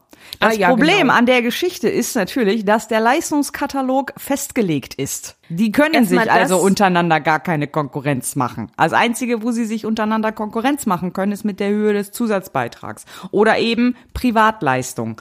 Privatleistung können sie ja auch gerne weiterhin anbieten. Da würde ich sie ja gar nicht von abhalten. Oder dafür kann es ja gerne weiterhin äh, äh, eigen, äh, private Krankenversicherungen geben, die dann auch private Zusatzleistungen für gesetzlich Versicherte anbieten. Äh, ähnlich wie jetzt, keine Ahnung, Zahnzusatzversicherung, äh, Einzelzimmer im Krankenhaus und solche Ja. Geschichten. Äh, Ja. Das könnten sie ja auch gerne weiterhin machen, aber es sollte tatsächlich, also dieser, dieser Konkurrenzgedanke für die, für die gesetzlich festgeschriebene Leistung ist halt Bullshit. Stattdessen kostet es ja einfach nur, wie gesagt, äh, einfach nur immer extra, weil du einfach für diese ganzen einzelnen Unternehmen diesen Wasserkopf noch immer mitfinanzieren musst. Das macht Ja, ja, und hin vor und vorne keinen Sinn. Eben, und das ist also, es ist ja auch, man kann, es ist ja auch keine freie Marktwirtschaft, wenn ich einen festgelegten Beitragssatz habe, der dann eben jedem, also die können ja auch nicht ihre Einnahmen steuern, wie sie wollen. Und und auch ihre ihre Ausgaben ja nicht. Das ist ja alles gesetzlich festgelegt, was was wofür ausgegeben werden muss und so. Und äh, wie du schon sagst, es gibt dann äh, Krankenkassen, die die nehmen das noch mit in den Katalog auf oder nicht. Aber Grund, also das grobe große Ganze wird ja ungefähr gleich sein bei den Krankenkassen an Kosten. Ähm, Ja, also diese ist, ist immer diese ja also was eben zur Gesundheitsversorgung so dazugehört, außer jetzt vielleicht ein, einzelne kleinere äh, äh, Maßnahmen. Deswegen, das ist ja, es ist ja sowieso keine freie Marktwirtschaft. Nee, natürlich so. nicht. Auch, auch, auch von der Nachfrageseite, von der Kundinnenseite her ist es ja schon keine freie Marktwirtschaft oder keine, keine, kein marktwirtschaftliches Prinzip. Ich suche mir doch nicht aus, welche Krankheit ich habe. Und, Ja. und, und so, ne, oder, oder welche Gesundheitsleistung ich jetzt brauche. Das entscheidet mein Körper, weil er irgendwie meint, er müsste jetzt einen Schnupfen kriegen oder sowas. Oder, Ja. oder äh, äh, keine Ahnung, meine Hand hat sich entzündet, ich brauche irgendwie Antibiotika oder sowas. Das, das, das entscheide ich ja nicht. Das ist ja, ich habe ja keine, ich habe ja überhaupt keine, keine Möglichkeit als Kunde dann zu sagen, ja, ich, ich wege das jetzt irgendwie mal ab irgendwie auf und treffe hier eine informierte Entscheidung. So, das ist ja, ist ja, da, da, findet überhaupt, also da überhaupt Diese Mechanismen greifen ja gar nicht. anzuwenden, ist Eben. halt von vorne bis hinten totaler Bullshit und kostet einfach nur extra Geld. Ja, und dann sind sie ja auch noch ähm, äh, sozusagen als als einzelnes Gebilde neben den privat neben der privaten Krankenversicherung für die ganzen Besserverdienenden. Ähm, äh, wie willst du das, wenn du diesen ganzen Kreis gar nicht mit einbeziehen kannst an an, an Menschen, an, an Beitragszahlern, dann dann bist du sowieso automatisch abgehängt, sag ich mal so. Das ist doch äh, also mein, also ich, deswegen, er hat ja recht, wenn er sagt, es muss eine Reform her. Ja, Ja. lieber heute als morgen. Und ich, also wenn die, wenn ich da irgendwas zu sagen hätte, wäre ganz klar, äh, private Krankenversicherung abschaffen. Alle müssen sich gesetzlich krankenversichern. Man kann sich als Zusatzversicherung, äh, wie du schon sagst, Zahnzusatz oder was auch immer, oder äh, Einzelbettzimmer oder so, kann man sich das gerne privat bei den üblichen Versicherungen dazu buchen. Aber so die grundsätzliche Krankenversicherung müssen alle in die krankengesetzliche einzahlen. Und ähm, äh, dann, also, ne, so egal ob Besserverdiener oder nicht, dann oder Beamte ähm, oder sowas. Genau, so also alle in die in die gesetzliche Krankenversicherung, diese ganzen Krankenkassen zusammenlegen, dann gibt es eine Bundeskrankenversicherung oder so. So wie es halt auch eine deutsche Rentenversicherung gibt. genau, dann ist das ist das. und Streichung der Zahlung für Homöopathie. So, Ja, das genau. Wär, das wären Das wäre Sachen, die, die Leistungskürzung, die wir da auf jeden Fall noch vornehmen können. Ja, und diese, nicht nur Homö Homöopathie, diese ganze Pseudomedizin ohne wissenschaftlichen, ohne wissenschaftliche Grundlage, da gibt's ja noch alles mögliche andere. Ja, also große Kritik äh, gab es also auch von den Sachverständigen in der Anhörung. Ähm, die Krankenkassen fordern äh, auch, dass das, also die sagen auch, die fordern eben eine Reform auch. Also Dieses Gesetz kann allemal eine Mo Notmaßnahme sein. Ähm, die Deutsche Krankenhausgesellschaft befürchtet weiteren Fachkräftemangel, wenn nicht bald auch eine umfassende Reform kommt. Ähm, und die Abschaffung des Neupatientenbonus wird auch sehr kritisch gesehen, auch von der Ärzteschaft, weil die dann eben äh, dann das eben noch zu längeren Wartezeiten bei Fachärzten führt, weil eben die bei den Ärzten, die ja sowieso schon äh, Oberkante, Unterlippe mit ihren Patienten voll sind, eben keinen Anreiz mehr haben, Neupatienten aufzunehmen. Und viele nehmen ja auch jetzt schon keine mehr an. Genau, obwohl sie dafür mehr, mehr Geld bekommen als für ihre Bestandspatienten. Und wenn dieser Bonus weg ist, dann haben sie noch weniger Anreiz. Ja. Ähm, ja, deswegen, das Was ist halt auch da von wieder der- mit äh, äh, Fachkräftemangel zu tun hat, weil es auch gerade jetzt so im ländlichen Bereich auch einfach zu wenig Fachärzte gibt. Also die müssen dann halt auch irgendwann einen Strich ziehen und sagen, ey Leute, ich kann keine mehr, keine weiteren PatientInnen mehr annehmen, weil dann kann ich meine jetzigen nicht mehr vernünftig versorgen. So, das ist ja auch einfach eine Zeitfrage. Ja. Ähm, ne, das ist halt, es gibt auch einfach zu wenig Fachärzte oder teilweise auch zu wenig Hausärztinnen. Ja, genau. Es gibt eigentlich allgemein zu wenig Mediziner, Ja. äh, weil, also, das ist wirklich, ähm, wenn man mal irgendwie, ein, äh, ich sag jetzt mal, einen Termin beim Neurologen oder so sich hat geben lassen wollen, dann weiß man, was lange Wartezeiten bedeutet. Ne? Also das, da geht's, wir reden ja nicht, wir reden da von Monaten, Monaten. Und manchmal bekommt man ja nicht mal einen Termin, wenn es um äh, psychische Erkrankungen geht, wo man es vielleicht zu einem Psychiater muss oder oder auch nur Psychologen, was ja noch nicht mal Mediziner in dem Sinne sind, sondern eben Therapeuten. Ähm, selbst da braucht man ewig, bis man einen Termin bekommt. Also das ist halt alles äh, oder oder eventuell bekommt man den sogar gar nicht, weil die von vornherein sagen. Also Ja, da, ja. das ist halt also egal, welche Richtung das geht, ähm, ist, ist es einfach extrem schwierig, überhaupt Termine zu kriegen oder sogar zeitnahe Termine zu kriegen. Und dieses ganze Gesetz soll, oder daran wird eben kritisiert, dass das wohl dann das noch verschlimmern wird. Dazu gab es auch noch diverse Anträge vom, äh, von linker und rechter Seite, und zwar von den Linken und der AfD.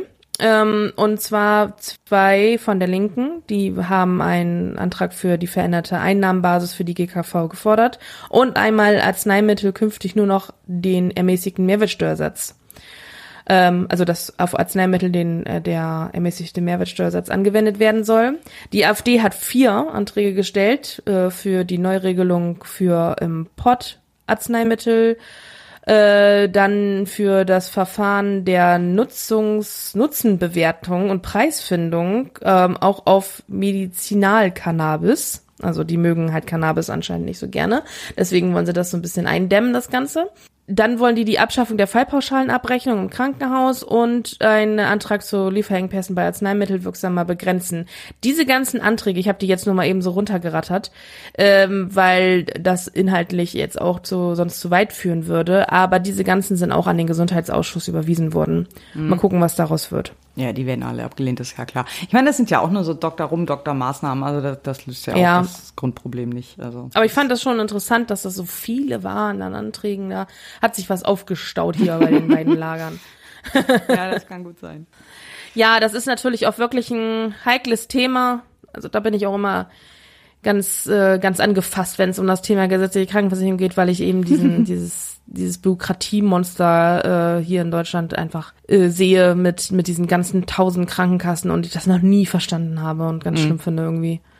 Ja, das muss weg. Das muss weg. Das muss einfach Das muss einfach- Ich bin auf die Reform gespannt.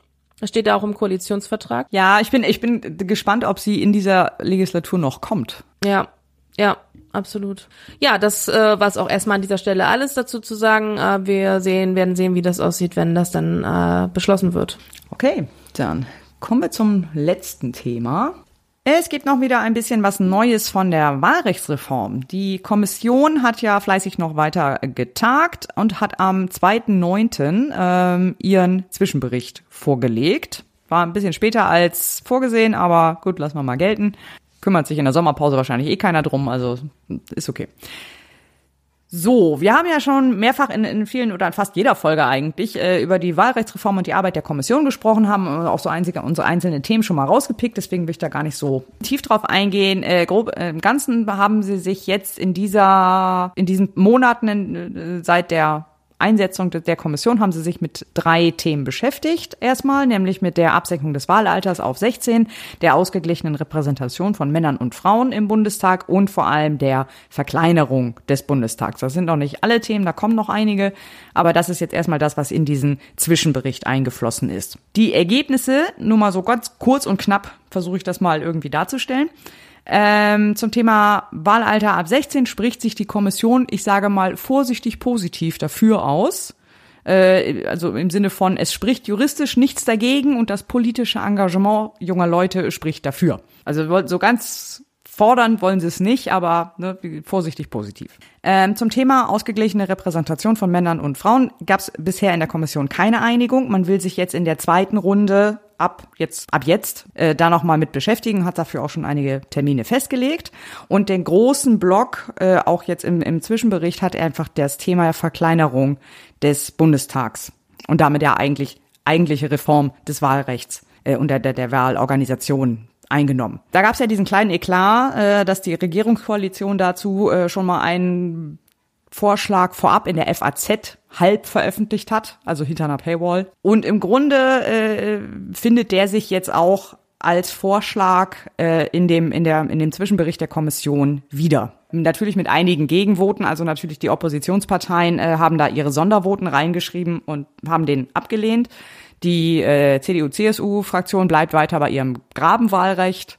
Vorschlag, wir hatten wir auch in der vorletzten Folge hatten wir drüber gesprochen, aber das, das nimmt da jetzt nicht so einen großen Raum ein. Den großen Raum hat eben der Vorschlag der Regierungskoalition jetzt hier eingenommen. Ich versuche den mal so ohne Schaubild zu erklären. Also, es soll weiterhin äh, bei, beim Grundprinzip so wie jetzt bleiben. Also es gibt eine Erststimme und es gibt eine Zweitstimme. Es gibt 598 Sitze im Bundestag und es bleibt auch bei 299 Wahlkreisen. Wir versuchen uns diese Zahlen kurz zu merken. Ich werde sie bei Bedarf aber nochmal wiederholen. Also die 598 Sitze im Bundestag sollen in einem ersten Schritt erstmal nur nach den Zweitstimmen verteilt werden. Also daraus ergibt sich dann, wie viele Sitze eine Partei bekommt. Wir nehmen mal irgendwie ein schönes Beispiel an. Partei A kriegt irgendwie 20 Prozent der Zweitstimmen, kriegt also 20 Prozent der Sitze. Das sind dann irgendwie, keine Ahnung, ich habe es nicht ausgerechnet. Ich sage jetzt einfach mal 89. Nee, 200 noch was. Ich weiß es nicht. Rechne es mal eben bitte aus. ähm, also es gibt ne, erstmal 20 Prozent der Sitze insgesamt. Das da wird, dafür wird erstmal bundesweit geguckt und dann wird unterverteilt auf die Landeslisten. Also da, da gibt's dann so eine Formel, welche ist jetzt egal, aber da gibt's halt eine Formel und dann wird halt festgestellt, okay, von diesen, ich sag mal, 100 Sitzen, die diese Partei bundesweit, im bundesweiten Durchschnitt kriegen würde, äh, fallen 20 Sitze auf die Landesliste Niedersachsen. So, jetzt geht's natürlich dann im nächsten Schritt um die Frage, wer kriegt, wer genau kriegt diese Sitze dann? Also welche Personen bekommen dann dieses Mandat. Also, wenn jetzt äh, Land Niedersachsen für Partei A 20 Sitze bekommen hat, geht's halt danach, äh, dann, also nee, dann kommt erst halt die Erststimme in, äh, ins Spiel und ähm, es bekommen alle, die äh, per Erststimme Wahlsieger oder Wahlsiegerin in ihrem Wahlkreis gewonnen sind, bekommen dann einen von diesen 20 Sitzen für Landesliste Niedersachsen von Partei A. Wahlsieger mit der Direktstimme ist halt der, der die meisten Stimmen hat. Jetzt kann es natürlich auch äh, gut sein, dass das nicht aufgeht so dass also quasi äh, eigentlich mehr Leute per Erststimme einen Wahlkreis gewonnen haben, weil jetzt Niedersachsen zum Beispiel hat irgendwie, glaube ich, 90 Wahlkreise. Gut möglich, dass dann die Partei A, ich nenne bewusst keine Namen, aber dass Partei A da irgendwie 34 Direktkandidaten hätte, die eigentlich einen Wahlkreis gewonnen hätten. Sie haben aber laut äh, der Berechnung über die Zweitstimme haben sie aber nur 20 Sitze. Die restlichen 14 gehen dann halt leer aus. So, die kriegen dann kein Mandat. Aha. Ja, ist dann persönliches Pech. Also da sieht man schon, die Erststimme verliert, die Erststimme verliert deutlich an Bedeutung. Kann man da schon direkt sehen.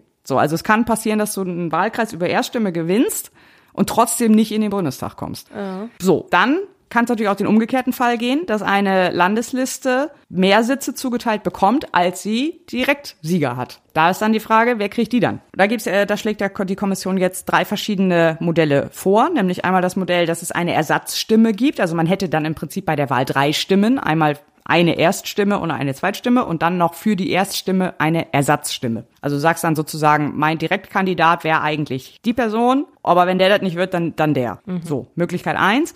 Möglichkeit zwei wäre, dass die Reihe einfach weitergeht an die Person mit den zweitmeisten Stimmen, so ohne extra.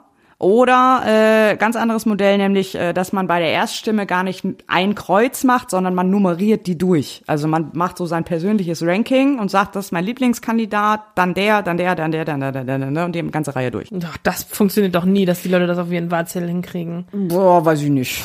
Keine Ahnung. Nee. Ja, weiß ich nicht. So, genau, das sind die drei Möglichkeiten. Sie legen sich da aber nicht fest, welches da ähm, verwendet werden soll. Das äh, lassen Sie jetzt erstmal noch offen. Das war jetzt nur, wie gesagt, ganz groß und knapp. Da, ich glaube, das hat dann noch so einige Spezialitäten und so weiter. Da will ich aber jetzt gar nicht drauf eingehen. Aber das ist so das grobe Grundprinzip. 5%-Hürde soll weiter gelten.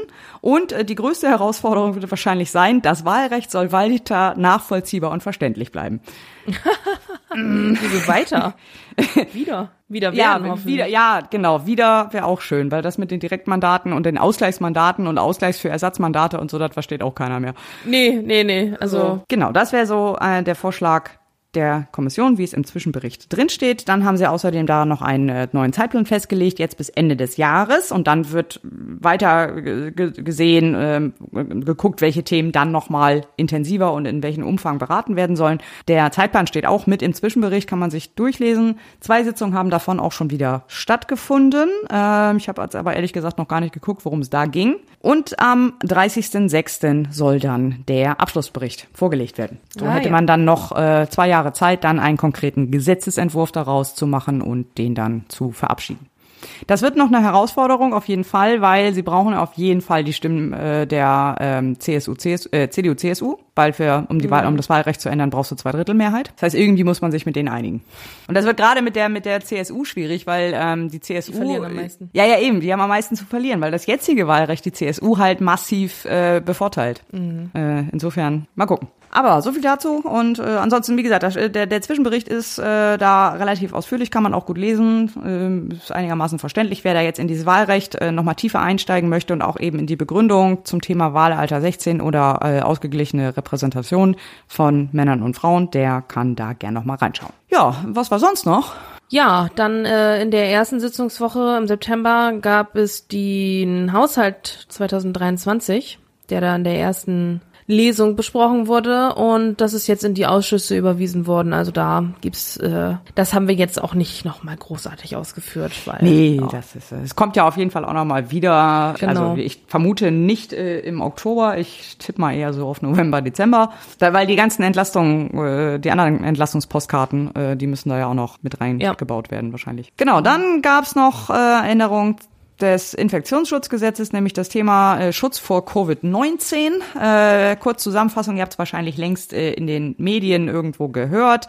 Maskenpflicht in Flugzeugen fällt weg, in der, im Fernverkehr bleibt und den Rest organisieren die Länder. Ja. Ja, kein Mensch interessiert sich mehr für Covid. die Zahlen kannst du ja auch total vergessen. Kein Ja. Mensch lässt sich doch mehr testen.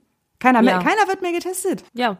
Also das war ja schon, als, als ich Corona hatte, vor einigen Monaten ja schon so ein Ding, wo ich dann noch so ganz brav dann zum Testzentrum gegangen bin und PCR-Test hab machen lassen und so, damit ich dann in der Statistik auftauche. Und äh, also ich habe auch, ich habe auch nie was bekommen oder so irgendwie vom Gesundheitsamt oder so. Ich dachte mal, man kriegt dann irgendwie Post. Nee, nicht mehr. Das ist, glaube ich, schon ganz lange Das nicht ist schon lange so. vorbei, ne? Ich war so überfordert. Ich wusste einfach nicht, was ich tun sollte. So und dachte, hm, Nee, we- weiß man auch nicht. Es ist echt irgendwie. Also bei uns war, war in der Firma war ein ganzer Standort war leer. also ein paar hatten auch einfach Urlaub, aber äh, die anderen hatten alle Covid. Ich glaube, es waren noch zwei Leute da von, ich glaube, zwölf. Und äh, keiner von denen hat eigentlich PCR-Test gemacht. Keiner von denen taucht in der Statistik auf, ja. weil nö, brauche ich ja nicht. Nee. Ich war halt fünf Tage krankgeschrieben und äh, Für den Arbeitgeber reicht für den äh, Arbeitgeber der Krankenschein. Ja, ja, ja, Ja. Interessiert einfach keinen. Genau. Ja, dann äh, gab es noch ein Gremium zum Sondervermögen Bundeswehr. Da das Gremium wurde da in, im Rahmen der Einrichtung des Sondervermögens festgelegt und äh, ist quasi ein Unterausschuss des Haushaltsausschusses und soll alle Fragen des Sondervermögens überwachen. Genau, die machen quasi die Rechnungsprüfung. Genau, dann gab es noch einen Gesetzentwurf zur Harmonisierung des Sanktionsdurchsetzungsgesetzes. Da geht es um die äh, gemeinsame Koordinierung der EU-Sanktionen gegen Russland. Ist auch in zweiter und dritter Lesung beschlossen worden. Ja, dann gab es Änderungen in dem in der äh, europäischen Bürgerinitiative und im Europawahlgesetz. Da gab es einige Änderungen, die noch in deutsches Recht umgesetzt werden mussten. Unter anderem wurde das Wahlrecht auf 16 abgesenkt. Genau, das ist ja, das passiert ja in vielen. Ich glaube, Das finde ich interessant. ja, ja, eben. Äh, Ich glaube, das ist ja auch in einigen Bundesländern ist das schon so. Oder bei der Kommunalwahl. Also irgendwo ist das äh, ist schon so und es, es wird immer mehr. Und so langsam ist so ein bisschen ab 18 fast ein bisschen die Ausnahme. Also wenn ich da, also verstehe ich das jetzt richtig, dass das äh, die das Wahlrecht, dass das auf 16 abgesenkt wurde, gilt jetzt gilt dann jetzt oder wie ist das? Also für Bundestagswahlen genauso? Nein. Nee, nein, also fürs Europawahl, ne? Also für, für Wahl zum Ah Europaparlament. ja, ja, für, für Europa, genau. Also nur für Europa. Nur für Europawahl, genau. Da ist jetzt ab 16. Auf 16. Ah, ja, krass. Finde ich eigentlich ganz schön, äh, ja, progressiv. Und ich glaube doch, aber Kommunalwahl ist doch auch schon, oder nicht? ich meine, ich Irgendwo ist das doch ist das noch. schon in der Kommunal, ja, ich glaube ja, ne? Nur Bundestagswahl noch nicht und Landtagswahl auch noch nicht. Also zumindest in Niedersachsen nicht. Ich meine, ein paar Länder haben es schon. Ich, nee, warte, nee, nee, muss ich nochmal nachschlagen. So, und dann ein Gesetz ist jetzt auch in die erste Lesung gekommen. Das werden wir uns auf jeden Fall in der nächsten Folge nochmal genauer anschauen. Nämlich die Abschaffung der Kostenheranziehung in der Kinder- und Jugendhilfe. Ähm, da vielleicht noch zwei, zwei, drei Sätze dazu. Ähm, Bisher gilt, ähm, junge Menschen, die irgendwie in der Kinder- und Jugendhilfe sind, also zu, zum Beispiel im Heim äh, leben oder in der Pflegefamilie oder irgendwie, ne, also keine, nicht in ihrem eigenen Elternhaus sind, sondern irgendwie in diesem Kinder- und Jugendhilfesystem leben müssen. Leider. Die äh, müssen, sobald sie ein eigenes Einkommen haben, von diesem Einkommen bis zu 25 Prozent abgeben. Jetzt ist jetzt dann reden wir ja von Azubi-Gehältern oder wir reden von Minijobs. Das ist jetzt nichts, wovon man irgendwie äh, sich einen Porsche kauft, bekanntlich.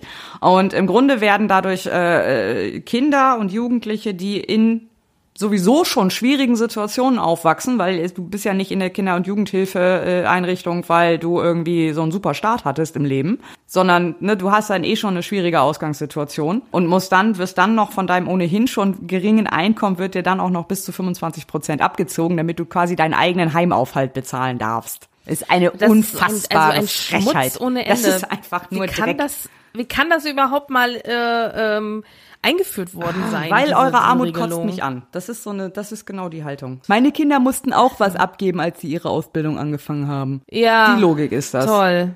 Mm, super. Dass sie völlig andere Ausgangssituation haben, ist ja äh, uninteressant.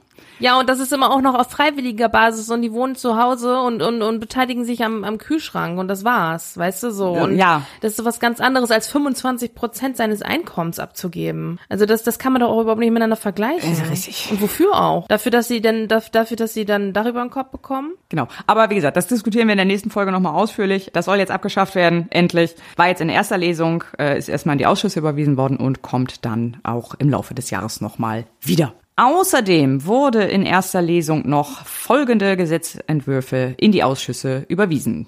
Zum einen die Modernisierung des Steuerverfahrensrechts, Dann die Abschaffung des Güterrechtsregisters, eine Änderung des Agrarstatistikgesetzes, ähm, das Finanzausgleichsgesetz und Stabilisier Stabilitätsratsgesetz unter anderem, genau, die Umsetzung der Richtlinie zur Vereinbarkeit von Familie und Beruf, die Änderung des Bundesfernstraßenmautgesetz, der ERP Wirtschaftsplan 2023. Änderung des römischen Stat Status des Internationalen Strafgerichtshofs. Es ist Statuts müsste es übrigens heißen, ich habe mich vertippt. Ach, Sta Statuts. Ich habe auch keine Ahnung, was das ist.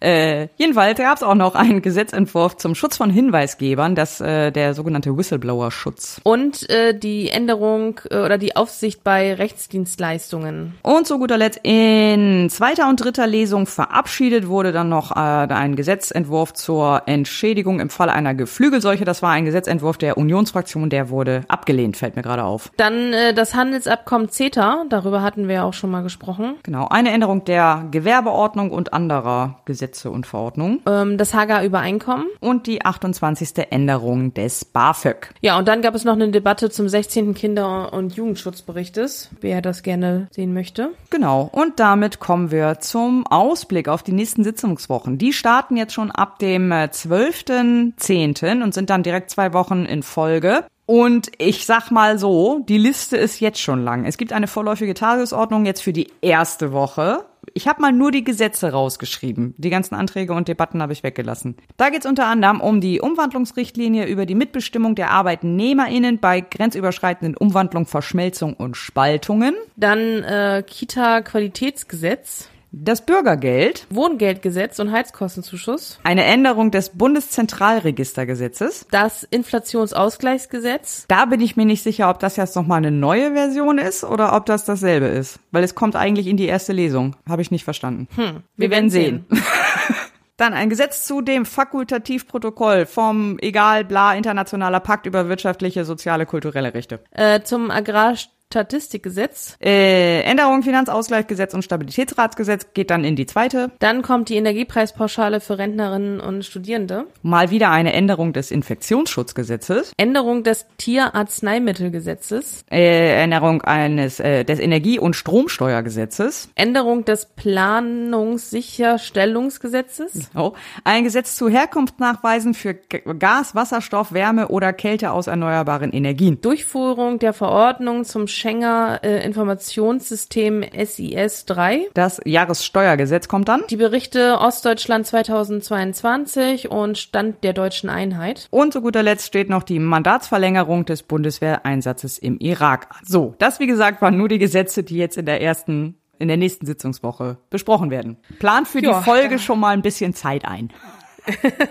Da kommt einiges. Da kommt einiges. Gut, dann würde ich sagen, haben wir es soweit und wir hoffen, äh, wir, wir freuen, würde uns freuen, wenn ihr das nächste Mal wieder dabei seid. Genau, ihr könnt diesen Podcast abonnieren auf Spotify, auf Apple Podcasts, auf iTunes, auf wo immer ihr man so Podcasts abonniert. Wir bedanken uns für die Aufmerksamkeit, danken euch fürs Zuhören, wünschen euch äh, einen äh, goldenen Herbst und sagen bis, Bis bald. bald.